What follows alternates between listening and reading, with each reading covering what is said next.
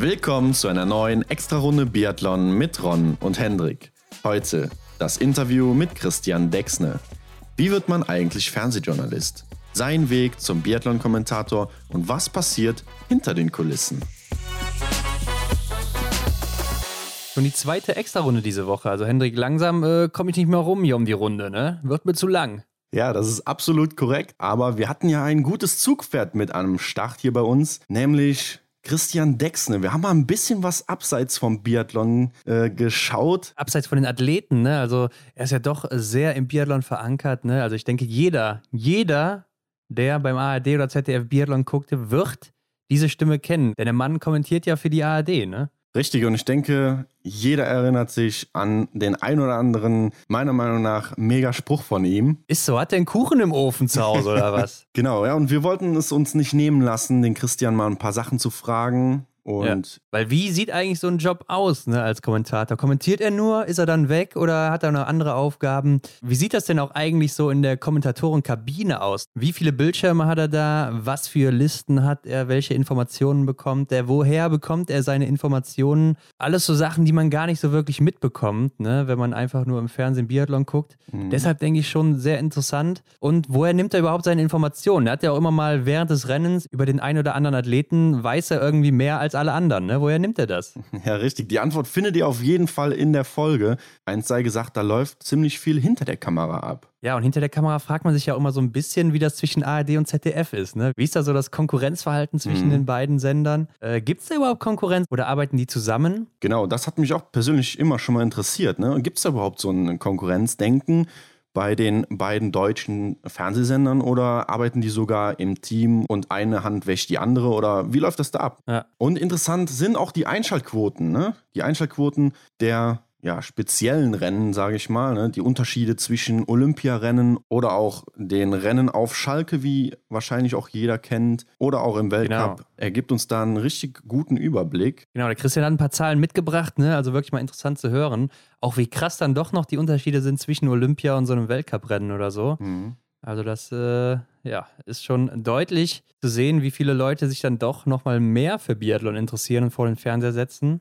Und wenn wir dann schon so einen Experten hier haben, dann müssen wir natürlich auch mal reinhören, wer sind denn so die Favoriten für ihn für die kommende Saison, ne? Ja, war natürlich auch Teil der Folge, keine Frage, das konnten wir uns nicht nehmen lassen. Und unterm Strich muss man sagen, es war echt ein tolles Gespräch mit Christian. Kann man nicht anders sagen. Wir hatten zwar während der Aufnahme so ein paar Verbindungsprobleme, ne? Also ja. hier und da wird man es hören, tut uns sehr leid. Liegt einfach daran, dass die Verbindung da teilweise recht schlecht war. Aber ich denke, aus dem Kontext wird man das meiste verstehen. Im Großen und Ganzen nimmt man doch noch alles mit und äh, es ist nicht so schlimm, wie es sich jetzt vielleicht anhört oder so. Also bleibt dran auf jeden Fall. Ja, es lohnt sich alle Male. Also seht es uns nach. Die Tonqualität war diesmal nicht ganz so wie gewohnt. Und damit würde ich sagen, sind wir bereit, oder? Ja, dann klopfen wir beim Christian an und gucken, was er uns zu sagen hatte. Genau, viel Spaß dabei. Heute bei uns zu Gast kein Biathlet, aber dafür sicher eine wohlbekannte Stimme aus dem Biathlon-Weltcup, nämlich Christian Dexne. Hallo Christian. Ja, hallo Ron, hallo Hendrik. Hey Christian, wir freuen uns sehr, dass du heute bei uns bist. Und zu Beginn wollen wir erstmal etwas über deine Person erfahren. Du bist Fernsehjournalist, bekannt als Kommentator der Biathlonrennen in der ARD und auch bei anderen Sportevents als Reporter oder Kommentator tätig. Aber was sollte man sonst noch so über dich wissen? Äh, was sollte man sonst noch über mich wissen? Ja, wie gesagt, ich arbeite in Berlin, lebe in Berlin, bin beim Rundfunk Berlin-Brandenburg, beim RBB angestellt. Das ist der ARD-Sender, der die Federführung für Biathlon äh, mhm. hat innerhalb der ARD. Ähm, dadurch bin ich auch zum Biathlon gekommen, mache das seit 2001. Am Anfang in den ersten Jahren als äh, Beitragsmacher, Vorberichte, Nachberichte, solche Sachen und seit 2007 ähm, als Kommentator und als Interviewer dann äh, nach dem Rennen. Ähm, und äh, berichte ansonsten äh, ja auch von anderen Großereignissen innerhalb der ARD, von äh, Weltmeisterschaften im Fußball, Europameisterschaften, Olympischen Spielen und vor allen Dingen natürlich eben hauptsächlich hier in Berlin und Brandenburg von allem, was ähm, hier passiert dann im RBB im dritten Programm. Das ist ja so ein bisschen unser tägliches Brot sozusagen. Also Hertha und Union als Fußballvereine, die BR Wollis, die Füchse, die Eisbären, Alba Berlin, so die großen Vereine, Individualsportarten, alles, was wir hier so haben. Ja, und wir haben uns gefragt, wie wird man eigentlich Fernsehjournalist? Äh, beziehungsweise erzähl doch mal, wie genau dein Weg dahin aussah. Ehrlich gesagt ist es tatsächlich so, dass es mein, äh, mein Traum war, schon immer irgendwie Journalist zu werden. Ich habe schon in der Schule ähm, für die Schülerzeitung ähm, geschrieben, in der Fritz-Reuter-Schule in der Lüneburger Heide und dann bin ich studieren nach Bielefeld gegangen und hatte da auch vor, irgendwo als freier Mitarbeiter für eine Zeitung zu arbeiten. Das hat sich dann zufällig tatsächlich ergeben, weil ich abends in einer Kneipe jemanden habe, der beim Westfalenblatt in der Sportredaktion gearbeitet hat. Und er hat gesagt, ähm, freie Mitarbeiter suchen wir immer und ruf doch mal bei unserem Chef an. Hier ist die Nummer. Hat er mir die auf einen Bierdeckel geschrieben. Den habe ich auch noch, den Bierdeckel mit der Festnetznummer von Werner Jöstingmeier. Und er sagte dann, ja, ähm, kannst du gerne mal machen. Ich brauche sogar jetzt dringend jemanden am Wochenende, Verbandsliga, Fußball, äh, Spielvereinigung Fichte gegen Mal. Äh, 60 Zeilen, könntest du mir die schreiben? Ich so, natürlich, kein Problem, mache ich. Ähm, ich aufgelegt, habe ich erstmal aus dem Altpapier äh, Zeitungen gesucht und gezählt, wie viele sind eigentlich 60 Zeilen, weil ich überhaupt keine Ahnung hatte, was das jetzt bedeutet. Bin dann äh, äh zum Westfalen hingefahren. Da war das früher so, ich weiß nicht, ob das noch ist, das die, die Zeitungen der letzten Wochen waren immer so in so ganz großen Mappen, äh, da konnte man so nachlesen, ähm, was so war in den in der Kaufsräumen da. Habe ich ein bisschen mich eingelesen über Fichte und über Mal, Fußball da noch gar nicht so genau Bescheid wusste. Ich war erst äh, relativ frisch da in Ostwestfalen bin am Sonntag, äh, habe dann 60 Zeilen geschrieben und dann bin ich da geblieben, habe da mein Studio mir finanziert, habe mir ein Fotoapparat gekauft, habe da Fotos auch gemacht, damit es ein bisschen lukrativer war, dann kriegt es auch noch für. Und habe mich aber auch für bewegte Bilder interessiert und habe während des Studiums ein paar Praktika gemacht beim MDR in Thüringen, wo ich das erste Mal in Oberhof beim, beim äh, Biathlon war, allerdings im Sommer. Mhm. Und dann Premiere damals, dem Vorgänger von Sky in Hamburg und bei RTL Köln und dann bin ich da irgendwie so hängen geblieben. Dann bin ich erst bei RTL hängen geblieben als äh, freier Mitarbeiter, hatte dann aber noch eine Bewerbung laufen bei Radio Bremen und äh, der Chef von Radio Bremen hat mich dann sozusagen weggelotst und dann bin ich später vom Radio Bremen äh, nach Berlin gezogen. Ja, so kam das. Also es war im Prinzip sowas, es gibt ein Foto von dem, glaube ich, achten oder neunten Geburtstag von meinem Bruder, da war ich dann zwei, drei Jahre älter, als, also elf oder so. Da bin ich tatsächlich, der hat am 6. Februar Geburtstag und da war dann immer eine Faschingsfeier und da war ich tatsächlich als äh, Sportreporter verkleidet, also mit einem Blog und einem Fotoapparat und so.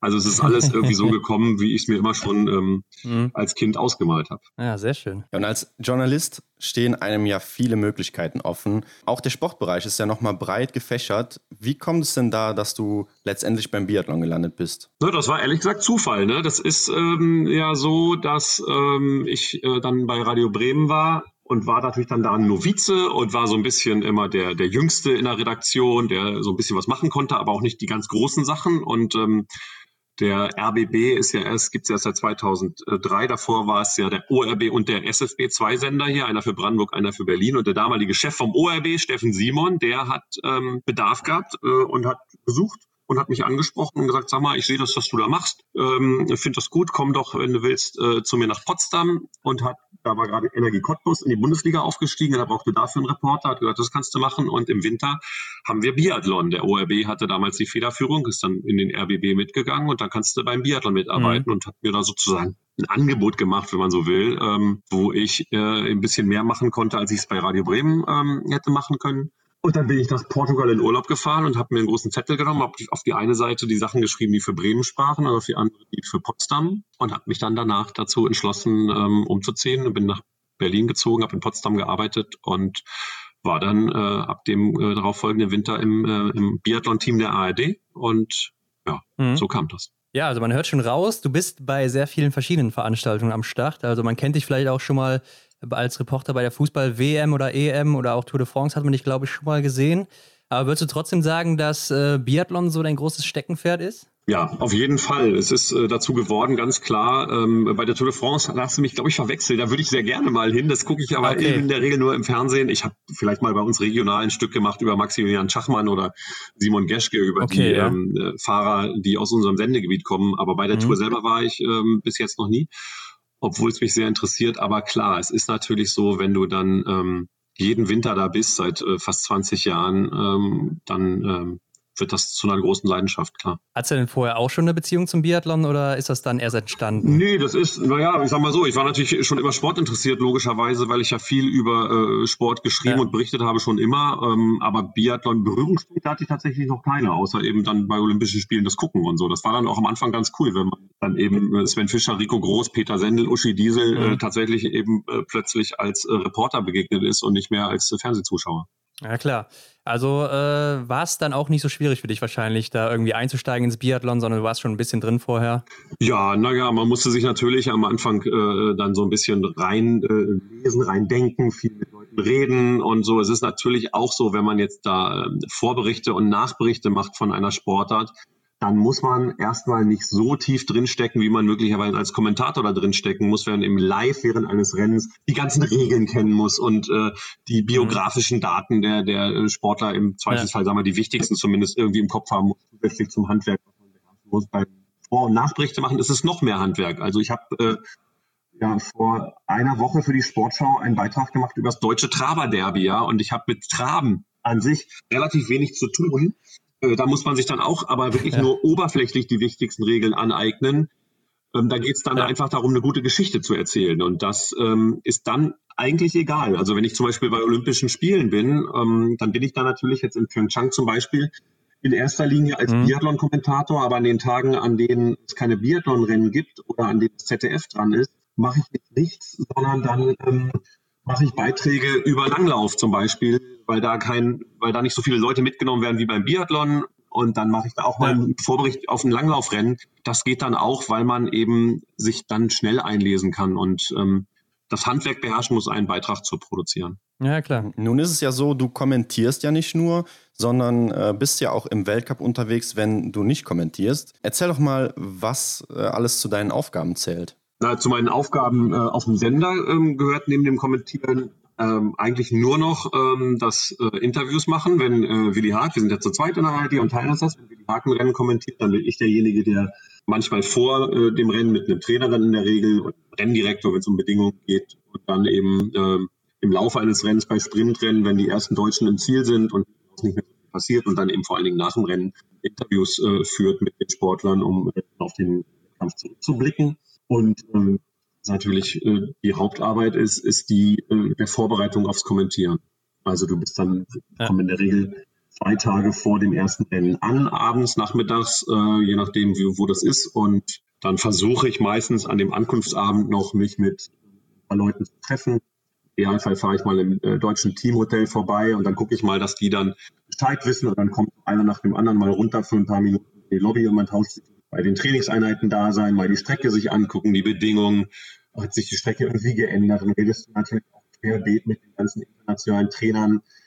Ähm, dann lungert man ehrlich gesagt immer so ein bisschen an dem äh, Wachsbereich rum äh, und versucht mit dem einen oder anderen internationalen Sportler, von dem man weiß, die kommen äh, ins Rennen, äh, ins Bild oder von denen man es ahnt, äh, dass man einfach immer mal wieder was Aktuelles hat. Das ist eine große Fleißarbeit, weil natürlich ich jetzt ein Rennen, was jetzt stattfinden könnte, sofort kommentieren könnte. Aber ich will natürlich nicht, äh, ich will nicht jedes Mal, wenn Arne Pfeiffer durchs Bild geht, sagen oder läuft, äh, sagen, das ist übrigens der äh, Sprint-Olympiasieger von 2018, sondern im Idealfall hat man eben auch noch mal irgendeine aktuelle, klitzekleine ähm, Neuigkeit. Äh, das kann was ganz Banales sein, aber wenn man das eben durch einen Kommentar mal wieder hat, dann äh, wertet es das natürlich auf. Wenn man sagen kann, ja, der ist gestern mit dem gleichen Kratzen im Hals aufgewacht, hatte noch überlegt, ob er überhaupt startet, ähm, oder der hat mhm. Besuch von seiner ähm, äh, Familie oder was weiß ich was. Also irgendwelche Kleinigkeiten, mit denen man eben irgendwo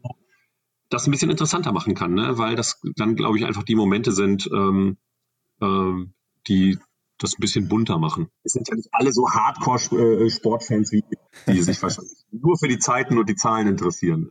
Äh, ja, da wollten wir eigentlich auch später nochmal ein bisschen drauf eingehen, was du gerade schon teilweise erzählt hast, wo du äh, deine ganzen Hintergrundinfos und so weiter hernimmst. Aber jetzt ist so ein Weltcup ist ja in Trimester aufgeteilt. Also wir wissen, es gibt drei Trimester, ganz logisch. Und im Dezember zum Beispiel bist du ja dann wahrscheinlich von Anfang bis kurz vor Weihnachten komplett unterwegs. Du hast eben gesagt, du reist dann irgendwie zwei Tage vorm Rennen an.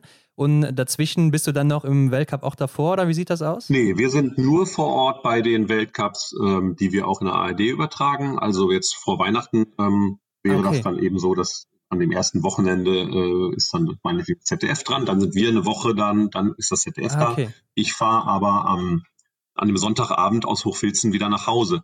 Und äh, die Woche danach gucke ich mir das dann im Fernsehen an. Ähm, und also wir mhm. sind nur da vor Ort, wo wir es wirklich live übertragen. Bei der WM überschneidet es sich ein bisschen. Ne? Da sind meistens die ZDF-Kollegen dann noch da. Wenn wir zur zweiten Hälfte kommen oder umgekehrt, ja. dann müssen wir uns da unsere Bürocontainer so für anderthalb Tage so ein bisschen teilen und zusammenrücken. Aber ich glaube auch bei den deutschen Weltcups haben wir euch beide gesehen, ne? Also ZDF und ARD war da. ja, das ist äh, tatsächlich so, dass meistens, also bei den deutschen Weltcups immer und bei den ausländischen Weltcups ist es immer je nachdem, ist ein Reporter dann da für ähm, Nachberichterstattung, also für die Sportschau oder die Sportreportage oder das Sportstudio. Also wenn wir da sind, dann kommt meistens so am Freitag ähm, ein Mitarbeiter vom ZDF mit einem Kamerateam ja, macht ja. dann eben Berichte für die Heute-Nachrichten, für fürs Sportstudio und für die Sportreportage und von uns fährt meistens dann auch am Freitag oder Samstag einer hin und beliefert die Tagesschau und Sportschau mhm. mit Beiträgen, aber das ist nicht immer so. Also wenn es weit weg ist, machen wir es nicht und wenn es ähm, mhm. am Ende der Saison nicht ums gelbe Trikot geht, machen wir es auch nicht. Wenn es ums gelbe geht, dann würden wir immer jemanden hinschicken, wenn okay. jetzt das ZDF ähm, dran ist und Laura Dahlmeier gewinnt im letzten Weltcup äh, den Gesamtweltcup oder kann ihn gewinnen, dann würden wir immer hinfahren und für die Sportschau einen Beitrag machen. Also okay, ja. Und machst du deine Arbeit dann im Hotelzimmer oder bekommen dir bestimmte Arbeitsräume gestellt? Na, wir können im Pressezentrum arbeiten, äh, natürlich, wo alle anderen sind. Also das ist jetzt alles, was ich jetzt sage, ist, äh, bezieht sich auf das, was war. Dadurch, dass wir jetzt eine Corona-Situation haben, ähm, ist das in der nächsten Saison wahrscheinlich alles ein bisschen anders. Und meine Arbeit ist ja, zweigeteilt sozusagen. Die Recherche findet vor Ort statt. Da habe ich dann wirklich so einen ganz kleinen Notizblock äh, in der Hosentasche und schreibe mir das so drauf. Oder meistens ähm, irgendwelche Start- oder Ergebnislisten, die ich dann falte. Und da schreibe ich mir dann so ein bisschen mit, was ich mit den Trainern oder den Sportlern da bequatsche. Und dann setze ich mich abends äh, im Hotelzimmer tatsächlich ans Laptop und äh, tippe das da ein. Ich habe ähm, dann eine große Datei, wo ich alle äh, Sportler drin habe und wenn die Startliste da ist, dann sortiere ich mir die chronologisch von 1 bis 10, dann kriegt eben jeder von 1 bis 109, wenn es ein Einzel ist oder ein Sprint, dann kriegt jeder Athlet die Nummer und dann habe ich da meine Zettelchen liegen, wenn das Rennen läuft und dann gucke ich mal ab und zu runter. Man guckt dann viel weniger runter während des Rennens, als man denkt, weil das so ein bisschen den Spickzettel-Effekt hat. Man schreibt das dann eben am Abend davor alles auf und, und dann weiß man im Kopf, ne? irgendwie ne? genau. und ähm, ja. Meistens ist ein Rennen ja dann auch so dynamisch, dass alles ganz anders kommt, als man sich es vorher überlegt hatte. Ja, klar. Ja, die Zuschauer aus dem Weltcup werden natürlich auch wissen, dass du während den Rennen immer äh, die Hintergrundinformationen äh, mit auf den Weg gibst. Und du hast es ja eben schon mal ein bisschen erwähnt, äh, du fragst die Athleten dann auch persönlich. Gibt es noch andere Quellen, wo du dann deine Informationen beziehst? Ja, das hat sich natürlich jetzt in den letzten Jahren äh, dramatisch geändert. Äh, das ist natürlich so, dass jetzt fast alle Athleten irgendwelche Social-Media-Kanäle haben. Also klar, man guckt dann durch Insta und sieht dann, aha, der war da und da joggen oder ja. hat das und das gemacht oder dem ist hier das Gewehr kaputt gegangen oder so. Das muss man schon machen, ja. dass man abends mal ähm, das alles durchscannt. Aber aber es ist trotzdem was anderes, wenn man mit den Leuten sprechen kann. Wenn man die sehen kann, dieser persönliche Eindruck, das kann man durch nichts ersetzen. Auch beim Training einfach da zu stehen und zu sehen, was für ein Training haben die gemacht, wie sind die drauf, wer kommt da als erster, wer geht als letzter und ähm, Manchmal wird das auch belohnt. Ich hatte in Ruhpolding vor vielen Jahren mal, da hat es an einem Ruhetag geregnet wie Sau. Es war furchtbares Wetter und dann habe ich mir gedacht, es ist aber trotzdem so, ich muss morgen übertragen ich fahre jetzt trotzdem zum Training. Und da waren vielleicht vier oder fünf Athleten beim Training. Alle anderen haben drinnen was gemacht. Und ich war der einzige Mensch, der da nichts zu suchen hatte, äh, was sozusagen das Training angeht. Und ja. Lars Berger war aber dabei und hat dann da im Regen trainiert. Und am nächsten Tag hat Lars Berger gewonnen. Und das war für mich natürlich wunderbar, weil ich hätte das sonst nicht gewusst, dass er da einer von vier Leuten war, die trainiert haben. Ich wusste genau, wie viele da waren. Und das ist, das ist nur eine Kleinigkeit, mhm. aber das ist dann trotzdem was. Ich freue mich dann darüber ob das für den Zuschauer so viel mehr bringt oder nicht. Aber ich denke mir, so, es hat sich ja. gelohnt, sich da in Regen zu stellen, weil ich jetzt sagen kann, so, das ist eine Belohnung für Lars Berger. Der hat gestern als einziger und als einer von vier Leuten hat er hier im strömenden Regen trainiert. Alle anderen sind in irgendwelche Turnhallen oder Fitnessstudios gegangen oder waren in den Krafträumen ihrer Hotels. Und der hat äh, durchgezogen und jetzt ist er, ähm, steht er ganz oben auf dem Treppchen so. Mhm. Manchmal klappt das, aber ganz oft rennt man auch hin und man hat auch immer viel, viel mehr auf dem Zettel, als man ähm, dann erzählen kann. Mhm. Das muss man leider auch sagen. Muss aber auch schon 16 Jahre her sein dann, was, mit dem Sieg vom Lars Berger? 16 Jahre kann es nicht her sein, weil da war ich noch nicht Kommentator. Ähm, hast du gerade geguckt, wann der hat gewonnen hat in gewonnen? Nee, aber ich weiß, dass er 2004 mal zwei, drei Siege geholt hat. Nee, das muss später gewesen sein, weil Als ich habe ja erst seit 2007 kommentiert. Ja. Ist jetzt auch nicht so ganz wichtig, denn ähm, du hast aber allgemein ja wirklich viel mit den ganzen Stars der Szene zu tun. Ne? Du redest da zum Beispiel auch mit Denis Hermann, Johannes Bö oder Martin Foucault. Also hast auch eingangs ja schon ein bisschen erwähnt, für dich war es damals besonders, als du dann Rico Groß oder Peter Sendel oder so ähm, interviewen durftest. Ist es heute noch was für, Besonderes für dich oder ist es schon mehr so Routine und du bist da komplett abgestumpft? Nee, es ist schon noch was Besonderes. Es ist halt anders. Es ist jetzt ja so ein bisschen kurios, weil ich ja schon da bin, bevor die da sind. Also die kommen an und ähm, Denise Herrmann ist jetzt ein schlechtes Beispiel, weil als die kam, war die ja schon, als ich die kennengelernt habe, war sie natürlich schon eine bekannte ähm, Sportlerin, Spitzensportlerin. Ja. Viele andere kommen dann eben an und sind erstmal noch sehr jung und ähm, noch nicht mit Stimmt, reichlich ja. Erfolgen ähm, bestückt, sondern äh, sind erstmal nur in Anführungsstrichen ambitionierte Nachwuchssportler und die wachsen dann ja sozusagen, ich bin dann schon da. Und trotzdem ist es so, dass ich denen natürlich mit einem ganz großen Respekt begegne, auch wenn die jetzt auch natürlich fast alle deutlich jünger sind als ich. Das war natürlich früher wiederum anders. Die kannte ich zwar schon vorher, aber die waren in meinem Alter und dadurch ähm, hatte ich zu denen auch eine irgendwo auch eine sehr, sehr gute Ebene, ähm, weil wir eben gleich alt waren. Jetzt ist es so, dass sie deutlich jünger sind und trotzdem respektiere ich das und finde das Wahnsinn, was die machen und ähm, versuche auch immer diesen Spagat zu finden zwischen ähm, hingehen und fragen äh, und die aber auch in Ruhe zu lassen zu respektieren. Ich gehe zum Beispiel seit einigen Jahren nicht ja. mehr zur ähm, Abschlussfeier, die es immer in, in Oslo oder auch immer der letzte Weltcup ist, es jetzt häufig Oslo gewesen, mhm. war auch früher in Hand Sisk sehr häufig. Da gehe ich irgendwie nicht mehr hin, weil ich vielleicht zu alt mich fühle. Das ist ähm, relativ, aber vor allen Dingen, weil ich auch so ein bisschen denke, da sollen die mal machen, was sie wollen. Und ähm, manchmal kriege ich trotzdem mit, dass die was machen, was sie vielleicht nicht wollen, dass es jeder weiß, dann würde ich es auch niemals erzählen. Es ist aber trotzdem mhm. anders, als äh, wenn man da hingeht. Ja. Entstehen denn da trotzdem dann Bekanntschaften über die lange Zeit, die man sich dann sieht, oder bleibt es dann doch beim Beruflichen und äh, ja, das war's dann. Ja, Bekanntschaften äh, entstehen schon. Ich bin auch mit einigen Athleten übers Jahr in unregelmäßigem Kontakt. Wenn mal was passiert, dann schreibt man sich äh, mal, wenn es kann auch ja. mal was Kurioses sein. Nächste Woche spielt der HSV gegen Erzgebirge Aue. Ich bin HSV-Fan und Erik Lesser ist Aue-Fan und die sind Erster und Zweiter. haben wir uns dann kurz mal ähm, paar Nachrichten hin und her geschrieben, dass das jetzt das Spitzenspiel der zweiten Liga ist und ich wünsche dir viel Glück, ja, dir auch oder so. Also sowas passiert dann mal, aber ähm, ja, mhm. das ist dann schon so, dass es sehr abflacht über den Sommer und dann geht das wieder los, so also im November, wenn man dann wieder ein bisschen mehr Kontakt aufnimmt und sich so ein bisschen wieder in das Thema mhm. Biathlon mhm. denkt und so ein bisschen auch updatet. Ich verfolge das jetzt auch schon so ein bisschen, wenn jetzt deutscher Meister wird oder wer Wiesbaden gewinnt oder so, aber die ganz äh, große Recherche oder die Vorbereitung beginnt eigentlich erst zehn Tage, zwei Wochen, bevor die Saison anfängt. Mhm. Okay. Ja. ja, schön, dass du gerade Eric Lesser erwähnst. Äh, schöne Grüße an der Stelle. Denn du hattest ja auch beruflich mit ihm zu tun bei der WM in Antholz. Hier habt ihr ja den Einzel der Damen zusammen ja, kommentiert. Ja, ja. Ähm, aber bei der ARD ist es doch eigentlich anders. Ne? Normalerweise kommentierst du bzw. dein Kollege immer alleine. Beim ZDF ist es dagegen etwas ja anders, beziehungsweise ist es dann halt so, dass hier immer ein Kommentator und ein Experte am Start sind. Ähm, weißt du, aus welchen Gründen das so ist? So ganz genau weiß ich das ehrlich gesagt nicht. Das war bei der ARD früher auch mal so gab und dann hat sich irgendwie, äh, es ist ja in der ARD so, dass es die sogenannte Sportchefrunde gibt. Also jeder äh, jede Landesrundfunkanstalt hat ja einen Sportchef oder eine Sportchefin und die treffen sich halt so ein paar Monate mal und besprechen solche Sachen. Die besprechen auch, wenn jetzt Christian Dexner immer nur Mist erzählt, ob man den überhaupt noch auf den Sender lassen kann oder nicht und würden im Zweifel sagen, so, das war's jetzt. Ähm, wir suchen uns einen neuen. Ähm, und die ähm, beschließen sowas. Ich, es ist aber inzwischen wird das alles ein bisschen ähm, lockerer gesehen. Es war mal tatsächlich so, dass ganz klar war, wir machen das nicht mit Co-Kommentatoren und ähm, das ZDF kann ja machen, was sie wollen. Das ist ähm, mhm. denen belassen. War einfach bei uns nicht so gewünscht. Inzwischen wird das ein bisschen locker gesehen. Ich hatte vor zwei Jahren auch mal Maren Hammerschmidt mit dabei bei einer Staffel in Ruppolding zum ja. Beispiel. Da mhm. war sie ja verletzt und ähm, saß dann mit äh, äh, oben und jetzt halt Erik Lesser. Es ist jetzt so, dass es uns so ein bisschen überlassen ist. Wenn wir es mal möchten, dann können wir das auch mal machen. Ich glaube, grundsätzlich ist es eben einfach so, dass man sagen kann, dass beides hat was für sich. Ne? Das ist möglicherweise ein bisschen unterhaltsamer, wenn da zwei Leute sich auch austauschen und man die Rollen auch irgendwie so ein bisschen verteilt.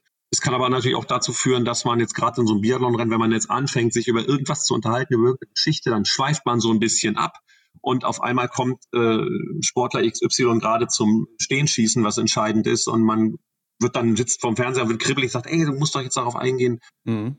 Und dann verquatscht man sich so ein bisschen. Ähm, das hat, glaube ich, beides Vor- und Nachteile, wie bei fast allen Dingen im Leben. Und ähm, ich fand es mit Erik sehr unterhaltsam und sehr kurzweilig und wir haben natürlich auch ein sehr, sehr gutes ähm, das heißt natürlich, also wir haben überwiegend gutes Feedback dafür bekommen ähm, mhm. von, von, den, von den Zuhörern.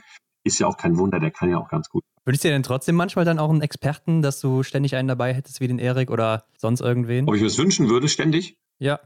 Ja, nö, also ich finde es eigentlich ganz okay, so wie es jetzt ist. Es war mit Erik mal gut. Ich glaube, man muss es auch von Rennen zu Rennen ähm, sehen. Ich glaube, in einem Sprint oder einem Einzelrennen stelle ich es mir extrem schwierig vor, weil da Gleichzeitigkeit mhm. der verschiedenen Ereignisse so hoch ist, dass, ähm, dass das, glaube ich, dann zu sehr wegführen würde. In einem Staffelrennen oder in einem äh, Massenstartrennen ist es anders. Da gibt es ja immer wieder die, die Passagen, wo äh, eben dann zwischen den Schießen äh, gelaufen wird. Da gibt es natürlich auch äh, Positionsveränderungen oder Gruppenrücken nähereinander ran, aber da kann man schon ein bisschen mehr erzählen. Aber das ist äh, vielleicht auch nur eine Gewohnheit von mir. Also wenn jetzt jemand sagen würde, ja, wir machen das jetzt auch mit einem Experten dauerhaft, dann würde ich mich auch damit ähm, anfreunden und auch umgehen mhm. können. Jetzt konnte ich auch schon so ein bisschen raushören, dass, glaube ich, ARD und ZDF doch noch unabhängig voneinander sind, also ihr so euer eigenes Ding macht. Und äh, versteht man sich denn trotzdem mit den Kollegen vom ZDF oder herrscht da trotzdem dann so ein bisschen Konkurrenzdenken, weil man denkt, ja, der nimmt jetzt hier meinen Job weg oder sowas in der Art? Nee, also das gibt es überhaupt nicht. Also ich habe das auch noch nie gehabt. Das war früher ein bisschen mehr so. Das ist schon mein Eindruck. Als ich noch jünger war, habe ich mich auch darüber so ein bisschen gewundert. Aber ich glaube, ähm,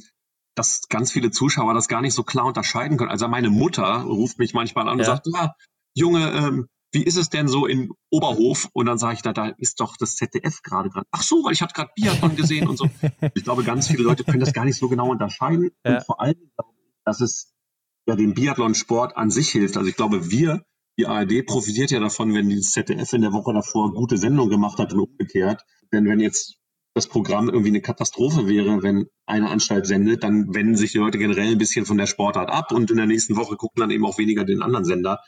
Ich glaube, so darf man nicht denken. Und wir teilen uns ja auch Technik, zum Beispiel bei Weltmeisterschaften oder auch, wenn jetzt der mhm. Saisonauftakt in Östersund ist, äh, oder jetzt ist es ja ein Kontiolahti in dieser Saison, dann ja. ähm, steht die Technik sozusagen für zehn Tage da und nur das Personal wird dann nach drei Tagen ausgetauscht und äh, auch so Kameraleute äh, arbeiten für, für beide Systeme und ähm, wir helfen uns da sehr gut, auch wenn mal jetzt zum Beispiel ein, ein EB-Team, also eine mobile Kamera, die nicht live dreht, an, äh, am Wachscontainer ist, nachdem keine Ahnung, nachdem äh, ein Deutscher einen Weltcup gewonnen hat und dann kommt der da am, am Wachscontainer an und fällt allen um den Hals und das Kamerateam von dem anderen Sender war noch nicht da dann kopiert man das auch mal und gibt das dem Kollegen, ähm, weil äh, man kriegt es immer wieder zurück. Also das ist, äh, äh, glaube ich, inzwischen sehr entspannt. Mhm, ja.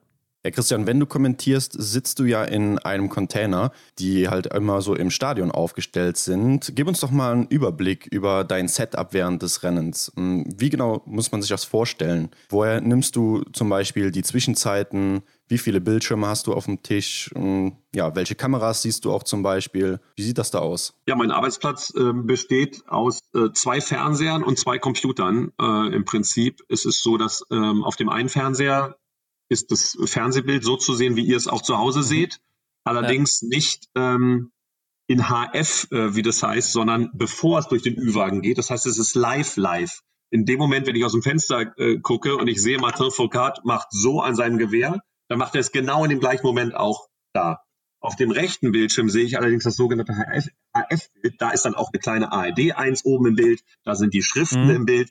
Das hat eine Verzögerung von vier, fünf Sekunden. Ja. Mhm. Vergleich dazu. Das ist nur eine Kontrolle. Wenn ich zum Beispiel ansagen soll, es gibt ja manchmal diesen Splitscreen, wo drauf steht, äh, gleich kommt noch Rodeln und Eiskunstlauf. Dann sagen die mir aufs Ohr, jetzt kannst du bitte Teasing machen, um 12.40 Uhr ist Rodeln und um 13.30 Uhr äh, Eiskunstlauf. Dann gucke ich auf den HF-Monitor und sehe dann tatsächlich da diese Grafik. Die sehe ich auf dem anderen Bild nicht, weil die erst in Leipzig zugesetzt wird. Die ist in, in Antolz oder wo wir sind physisch gar nicht vorhanden. Das heißt, das ist ein Kontrollbild. Auf das gucke ich aber ganz, ganz selten, weil es ja eine Verzögerung gibt. Das ist nur, um zu sehen, ob irgendwelche Schriften da sind. Ansonsten ja. hat es keine Funktion. Das muss ich auch immer ignorieren. Da darf man auf keinen Fall aufs Falsche gucken. Passiert aber auch nicht, weil man sieht die kleine Eins und man merkt auch relativ schnell, dass das nicht synchron ist zu dem, was man aus dem Fenster sieht. Und dann habe ich zwei Zeitenmonitore. Das ist aber auch im Prinzip, oder was heißt im Prinzip, das ist genau das Gleiche, was auch jeder zu Hause ähm, sich Data angucken kann dann, ja. über Cividata, die Biathlon Live Results mit den einzelnen Zwischenzeiten. Ja. Und die äh, setze ich mir dann vorher so, wie ich möchte. Die ganzen Zwischenzeiten und die Schießen und bei einem ähm, bei einem Massenstart oder Verfolgungsrennen mache ich mir dann erstmal ganz, ganz, ganz, ganz viele auf und dann klicke ich die ja. halt so nach und nach und nach weg. Das mir aber meistens die Schießen offen, damit ich auch dann nochmal gucken kann. Aber beim ersten Schießen war es ja so und so. Bei einem Einzel oder einem Sprint muss man dann immer so ein bisschen überlegen. Denn da lasse ich mir zum Beispiel mhm. die Angangszeit am Anfang relativ lange offen und irgendwann denke ich so, okay, kommt ihnen nie wieder im Bild und jetzt kommen sowieso nur noch Läufer, die an der Angangszeit keine Rolle mehr spielen werden, dann mache ich mir die weg. Das macht ihr ja wahrscheinlich als äh, Biathlon Insider genauso und, und genau, ähm, ja. Viele Fans werden jetzt nicht genau wissen, wovon ich spreche, weil wahrscheinlich so viele dann doch nicht äh, so nerdig sind und sich äh, Zwischenzeiten ja, ja. gleichzeitig noch angucken. Aber man könnte theoretisch im Internet sich diese ganzen Zwischenzeiten auch zu Hause anschauen. Mhm. Genau, dann markiert man sich da die Nationen und die Athleten, die man möchte, in einer bestimmten Farbe, damit man die besser sehen kann, äh, von denen man denkt, dass man die eben schnell mal finden muss. Und das schiebt man da auf den beiden Touchpads immer so ein bisschen hin und her, ähm, damit man eben immer das sieht, was man gerade braucht. Und wer ist da nicht? Und dann ja. liegen natürlich meine Zettel da, von denen ich, glaube ich, vorhin schon mal mhm. gesprochen habe, wo ich meine ganzen ja, Infos ja. drauf notiert habe, genau. Und eine Startliste, das ist noch das, das Letzte. Das ist eigentlich das Wichtigste, ist eigentlich die Startliste. Die habe ich die ganze Zeit in einer Hand. Stift in der Hand, damit ich mir schnell irgendwas aufschreiben kann, wenn was Kurioses war. Keine Ahnung, Benny Doll beim ersten Schießen ähm, fällt irgendwie hin. Dann schreibe ich mir das dahin, damit ich später, wenn er ins Ziel kommt, noch irgendwie dran denke, ach ja, richtig, guck mal, der ist Dritter geworden, obwohl er ja noch beim ersten Schießen hingefallen war. Oder so. Ja, einiges an Informationen, die da auf dich einprasseln. Du hast es gerade schon ein bisschen erwähnt. Du hast diesen berühmten Knopf im Ohr, den ja jeder so kennt von Live-Schalten. Was mhm. sagte denn der Knopf noch so während des Rennens? Ja, es ist in dem Fall ist es gar kein Knopf natürlich, sondern es ist in dem Fall tatsächlich ein Kopfhörer ah, ja. mit einem okay, ja. mit einem Mikrofon vorne dran, aber technisch ist mhm. das gleiche, genau, es ist eine Verbindung aus dem Ü-Wagen. Ähm, das Wichtigste ist natürlich das, das sogenannte Up. Also wann ich wirklich auf dem Sender bin, denn es gibt immer kleine Verzögerungen. Ich höre natürlich dann auch irgendwie im Ohr diesen ähm, den Spot für Erdinger Zitrone oder Grapefruit und danach den diesen äh, IBU Biathlon Bumper. Das ist dieses äh, animierte Video, was von der IBU eben vor jedem Rennen läuft. Und wenn das zu Ende ist, könnte ich theoretisch einfach so anfangen zu sprechen. Aber ich warte immer noch darauf, dass der Regisseur aus dem Über mir einen abgibt, weil erst dann ist wirklich der Ton offen und das Bild ist da, auch auf dem Sender. Wir gehen ja meistens über eine äh, Totale rein, über einen Beauty-Shot. Jetzt haben wir oft ja auch die Kamera, die auf uns zeigt in der, in der Kabine, dass man uns kurz äh, vorher mal sieht ist mir auch schon mal passiert, dass ich dann vergessen habe, mich einzutasten. Ich habe nämlich eine Sache noch vergessen. Das ist natürlich noch das technische Pult da, wo ich meine Tasten habe, wo ich Leuten antworten kann, die mir mit mir im Ü-Wagen sprechen, wo ich mich ein- und austasten muss. Also, dass mein Mikrofon dann sozusagen zu ist. Aus drauf drücke, dann leuchtet mhm. das, das Kästchen rot. Mhm. Dann ist das, was ich sage, zu hören. Wenn ich jetzt aber auf die Taste drücke, so im Regisseur, in dem Moment schaltet sich mein Mikrofon ab. Manchmal äh, habe ich auch schon mal losgesprochen und ich war noch nicht zu hören. Dann schreien die mir ins Ohr, Mikro ist noch nicht offen. Dann drücke ich schnell auf das Knöpfchen und dann fange ich nochmal von vorne an. Ja, äh, das ist dann auch noch da. Und sonst äh, helfen sie mir auch manchmal ähm, bei, bei Massenstarts zum Beispiel, wenn dann die ersten, äh, sagen wir mal, 15 Leute äh, noch zu sehen sind beim Schießen und da sind dann drei Deutsche dabei und dann gehen die Kameras aber schon mit äh, auf die Runde, weil es spannend ist. Wir haben zwar eigene Kameras am Schießstand, aber die gehen schon mit.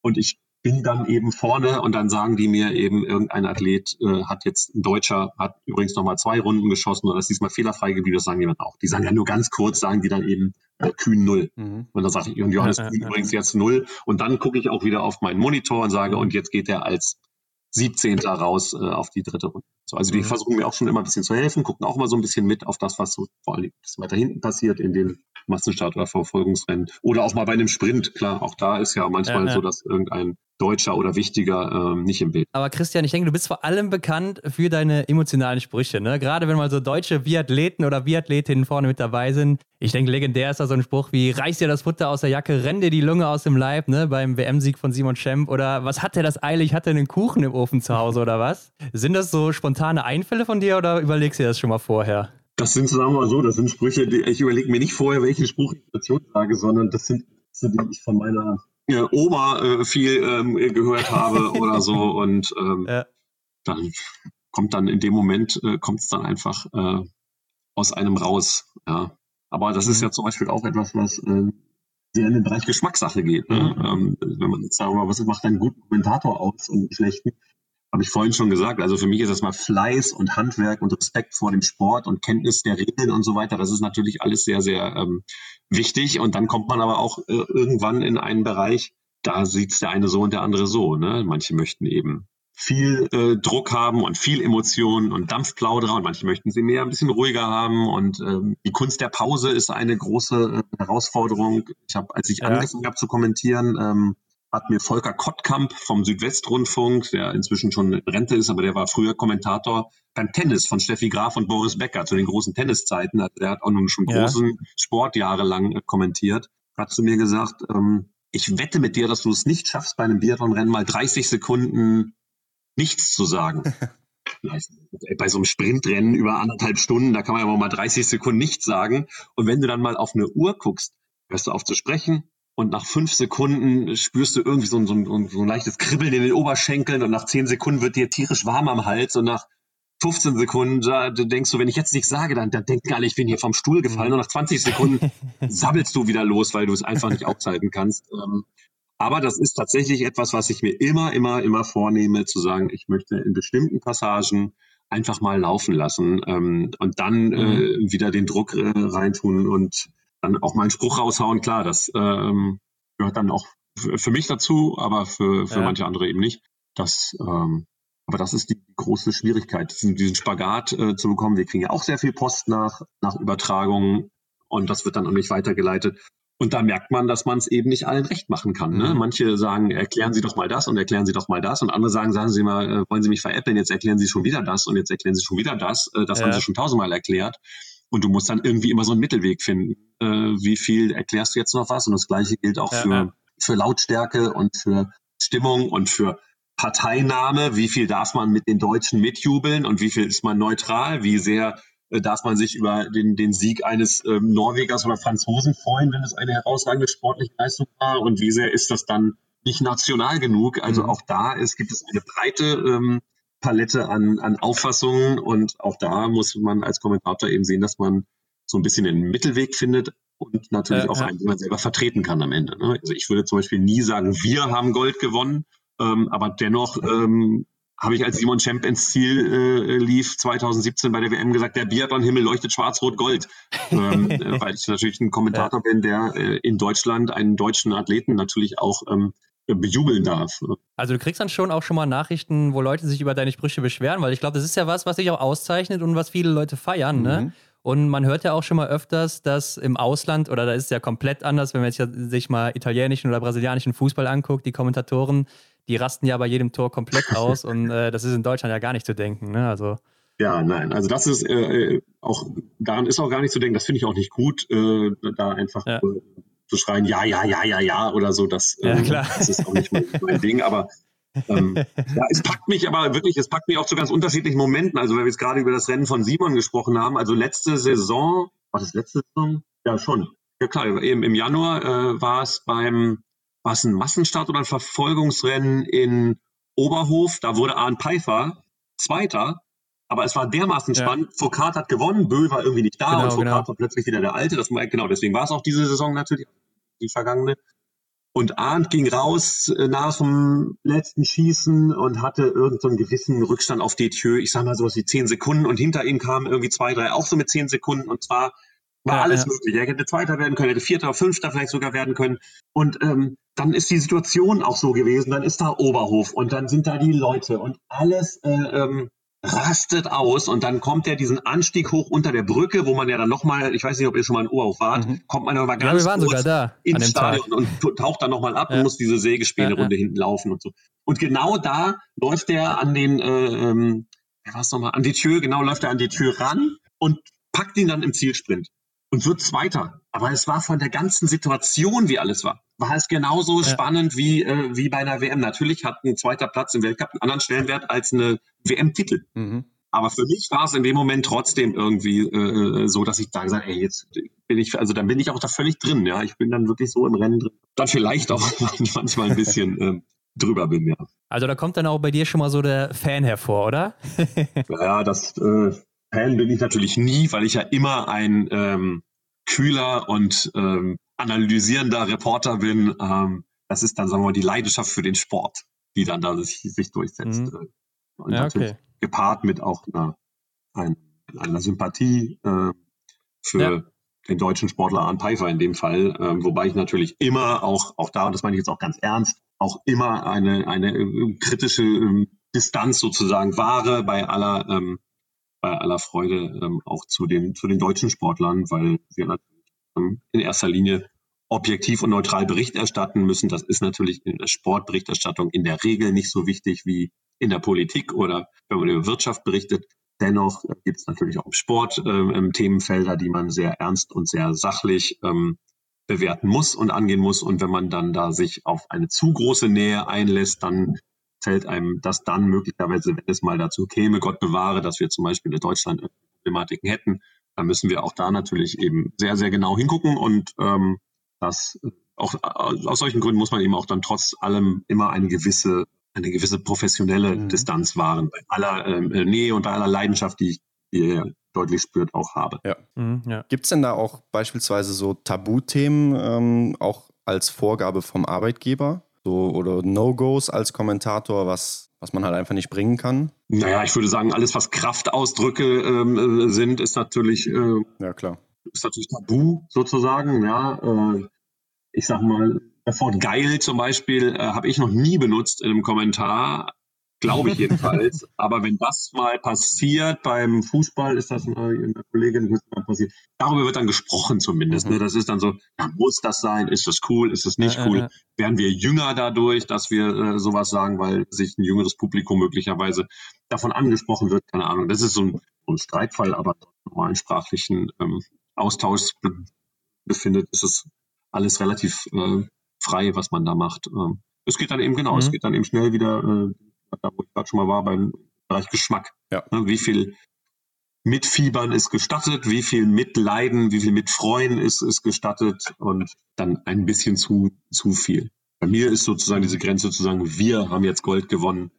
Ähm, aber es gibt auch Reporter in anderen Sportarten, die das sagen mhm. und akzeptiere das, ich mache es eben nicht. Ja. ja, klar. Und wenn jetzt die nächste oder der nächste Weltcup äh, bei der ARD ansteht, Darfst du dir dann auch selber aussuchen, welche Rennen du kommentierst äh, und welche nicht? Oder wie läuft das ab, die Aufteilung? Äh, das wird eingeteilt. Das wird tatsächlich eingeteilt von dem Redaktionsleiter Biathlon. Das machen wir ja in der Regel so, dass wir uns mit Männern und Frauen von Woche zu Woche abwechseln. Ähm, und es ist dann tatsächlich so, dass ich manchmal darum bitte, weil ich aus meiner familiären Situation, das ist jetzt privat, äh, aber ich, für mich ist es manchmal ein bisschen günstiger, wenn ich einen Tag später anreisen kann, dann bitte ich Willi Haag äh, darum, dass er möglicherweise, wenn jetzt sagen wir mal Rennen sind, Donnerstag, Freitag jeweils eins und dann am Samstag, Sonntag zwei, dass er dann bitte das Donnerstagsrennen übernehmen könnte. Dann fährt er ja. nämlich am Dienstag hin und bereitet sich Mittwoch vor und ich komme dann erst einen Tag später. Das sind dann aber einfach private Gründe. Ähm, und da hat dann Willi in der Regel auch kein Problem damit. Mhm. Ähm, und sonst, äh, dann sage ich auch manchmal, wenn du willst, kannst du dir dafür auch aussuchen, was du in der nächsten Woche lieber machen willst äh, und so. Aber das ist, das wird eingeteilt und wenn, ja. dann hat mal jemand einen privaten Wunsch, warum er sagt, er möchte jetzt äh, mhm. gerne das frühere oder das spätere Rennen haben. Das besprechen wir dann sozusagen auf einem kurzen Dienstweg. Okay. Mhm. Du bist, äh, wie eben gesagt, auch als Reporter an der Strecke unterwegs und interviewst die Athleten nach den Rennen. Und es ist ja auch nur eine kurze Zeitspanne zwischen Rennergebnis und Interview. Wer gibt dir mhm. da vor, wer interviewt wird und wer formuliert die Fragen? Ja, da habe ich tatsächlich einen Knopf im Ohr ähm, und der okay. äh, Redakteur der Sendung sitzt im Ü-Wagen und mhm. ähm, die Fragen denke ich mir selber aus also, in der Zeit. Äh, und im Prinzip ist es ja, gibt es ja eine gewisse Logik. Also in einem Sprint ist es so, dass wir ähm, warten, bis die bis die Entscheidung gefallen ist, mindestens und dann ja auch immer ein bisschen gucken müssen. Kommen hinten noch zwei, drei gute vielleicht, kommen noch zwei, drei interessante Deutsche, Bleiben wir also länger im Rennen? Wann fangen wir an mit Interviews? Manchmal ist es ja wirklich so, dass wir das Problem haben, dass nach 40 Läufern das Ding entschieden ist. Und das weiß auch jeder. Und dann macht es auch keinen Sinn, das künstlich ähm, noch auf Spannung zu erzählen. Dann fangen wir meistens ein bisschen früher an. Dann brauchen wir viele. Das wissen wir dann schon vorher, dass wir im Prinzip wissen, heute kommen alle sechs Deutschen hier dran. Mhm. Und dazu noch der Sieger und vielleicht auf jeden Fall noch Johannes Tinius Bö, weil der gerade irgendwie das hundertste Mal hintereinander auf dem Podest war. So. Und das andere wird dann spontan entschieden. Ähm, wenn man jetzt nach dem Verfolgungsrennen hängt es immer ein bisschen davon ab, wie schnell war das Rennen tatsächlich. Ne? Das kann ja auch mal 32 oder mal 36 Minuten lang sein. Je nachdem ändert sich dann unsere Sendezeit. Und dann machen wir erstmal nur einen, den Sieger, dann kommt es darauf an, wie schnell ziehen die sich um. Ne? Je nachdem, wie das Wetter ist, wenn das Wetter schön ist. Also nach dem Verfolgungsrennen äh, zum Beispiel ist es äh, auch so, dass hängt davon ab, wie lange das Verfolgungsrennen gedauert hat. Äh, je nachdem, wir müssen ja dann irgendwann abgeben, meistens zur nächsten Sportart, mhm. wie viel Zeit wir noch haben. Wenn jetzt es zu einem deutschen Doppelsieg gekommen ist, dann wird auch ganz schnell zwischen Biathlon und, äh, sagen wir mal, äh, Eiskunstlauf äh, gesprochen. Pass auf, wir kommen ein bisschen später zu euch, weil wir müssen den deutschen Sieger jetzt noch interviewen und den zweiten auf einen Doppelsieg. Und dann verschwinden die irgendwo in der Umkleidekabine, weil das Wetter schlecht war. Und es dauert und dauert und dauert. Dann ist es halt ein bisschen blöd und Pech manchmal. Dann macht man doch nur einen. Das ist ganz viel, ganz spontan. Es ist aber auch nicht so eine Wissenschaft, muss man dazu sagen. Es gibt nach einem Rennen ja auch nur begrenzt viel zu analysieren. Die Sportler brauchen manchmal auch selber noch ein bisschen Zeit, brauchen auch manchmal noch ganze Datenauswertung mit den Zeiten. Aber natürlich kann man immer schon schnell ein paar Eindrücke sammeln. Wie ging es im Laufen? Wie ging es im Schießen? Was gibt es möglicherweise für Ursachen für ein besonders langes Verbleiben auf der Matte, was man von außen nicht ähm, unbedingt erkennen kann? Wie war die Situation auf der Schlussrunde mit einer bestimmten Person? Aber man sieht ja das Rennen und die Fragen stellen sich in der Regel ja fast von selbst. Ne? Es gibt einfach ein, ein mhm. Repertoire aus zehn oder 15 verschiedenen äh, Dingen, über die man sprechen kann, die man da zwei oder drei davon hat, kann man besprechen und dann sagt einem der Knopf im Ohr sozusagen auch dann noch eine Frage höchstens oder gibt in 30 Sekunden ab mhm. und dann ja. muss man halt zum Ende kommen. Ne? Und äh, man weiß ja auch schon vorher, welche Sportler dazu neigen, sehr, sehr lang zu antworten und welche dazu neigen, auch mal äh, sehr kurz zu antworten, mit welchen man sich Schlagabtausch äh, einstellen muss und äh, so, das, das kennt man ja alle. Ja.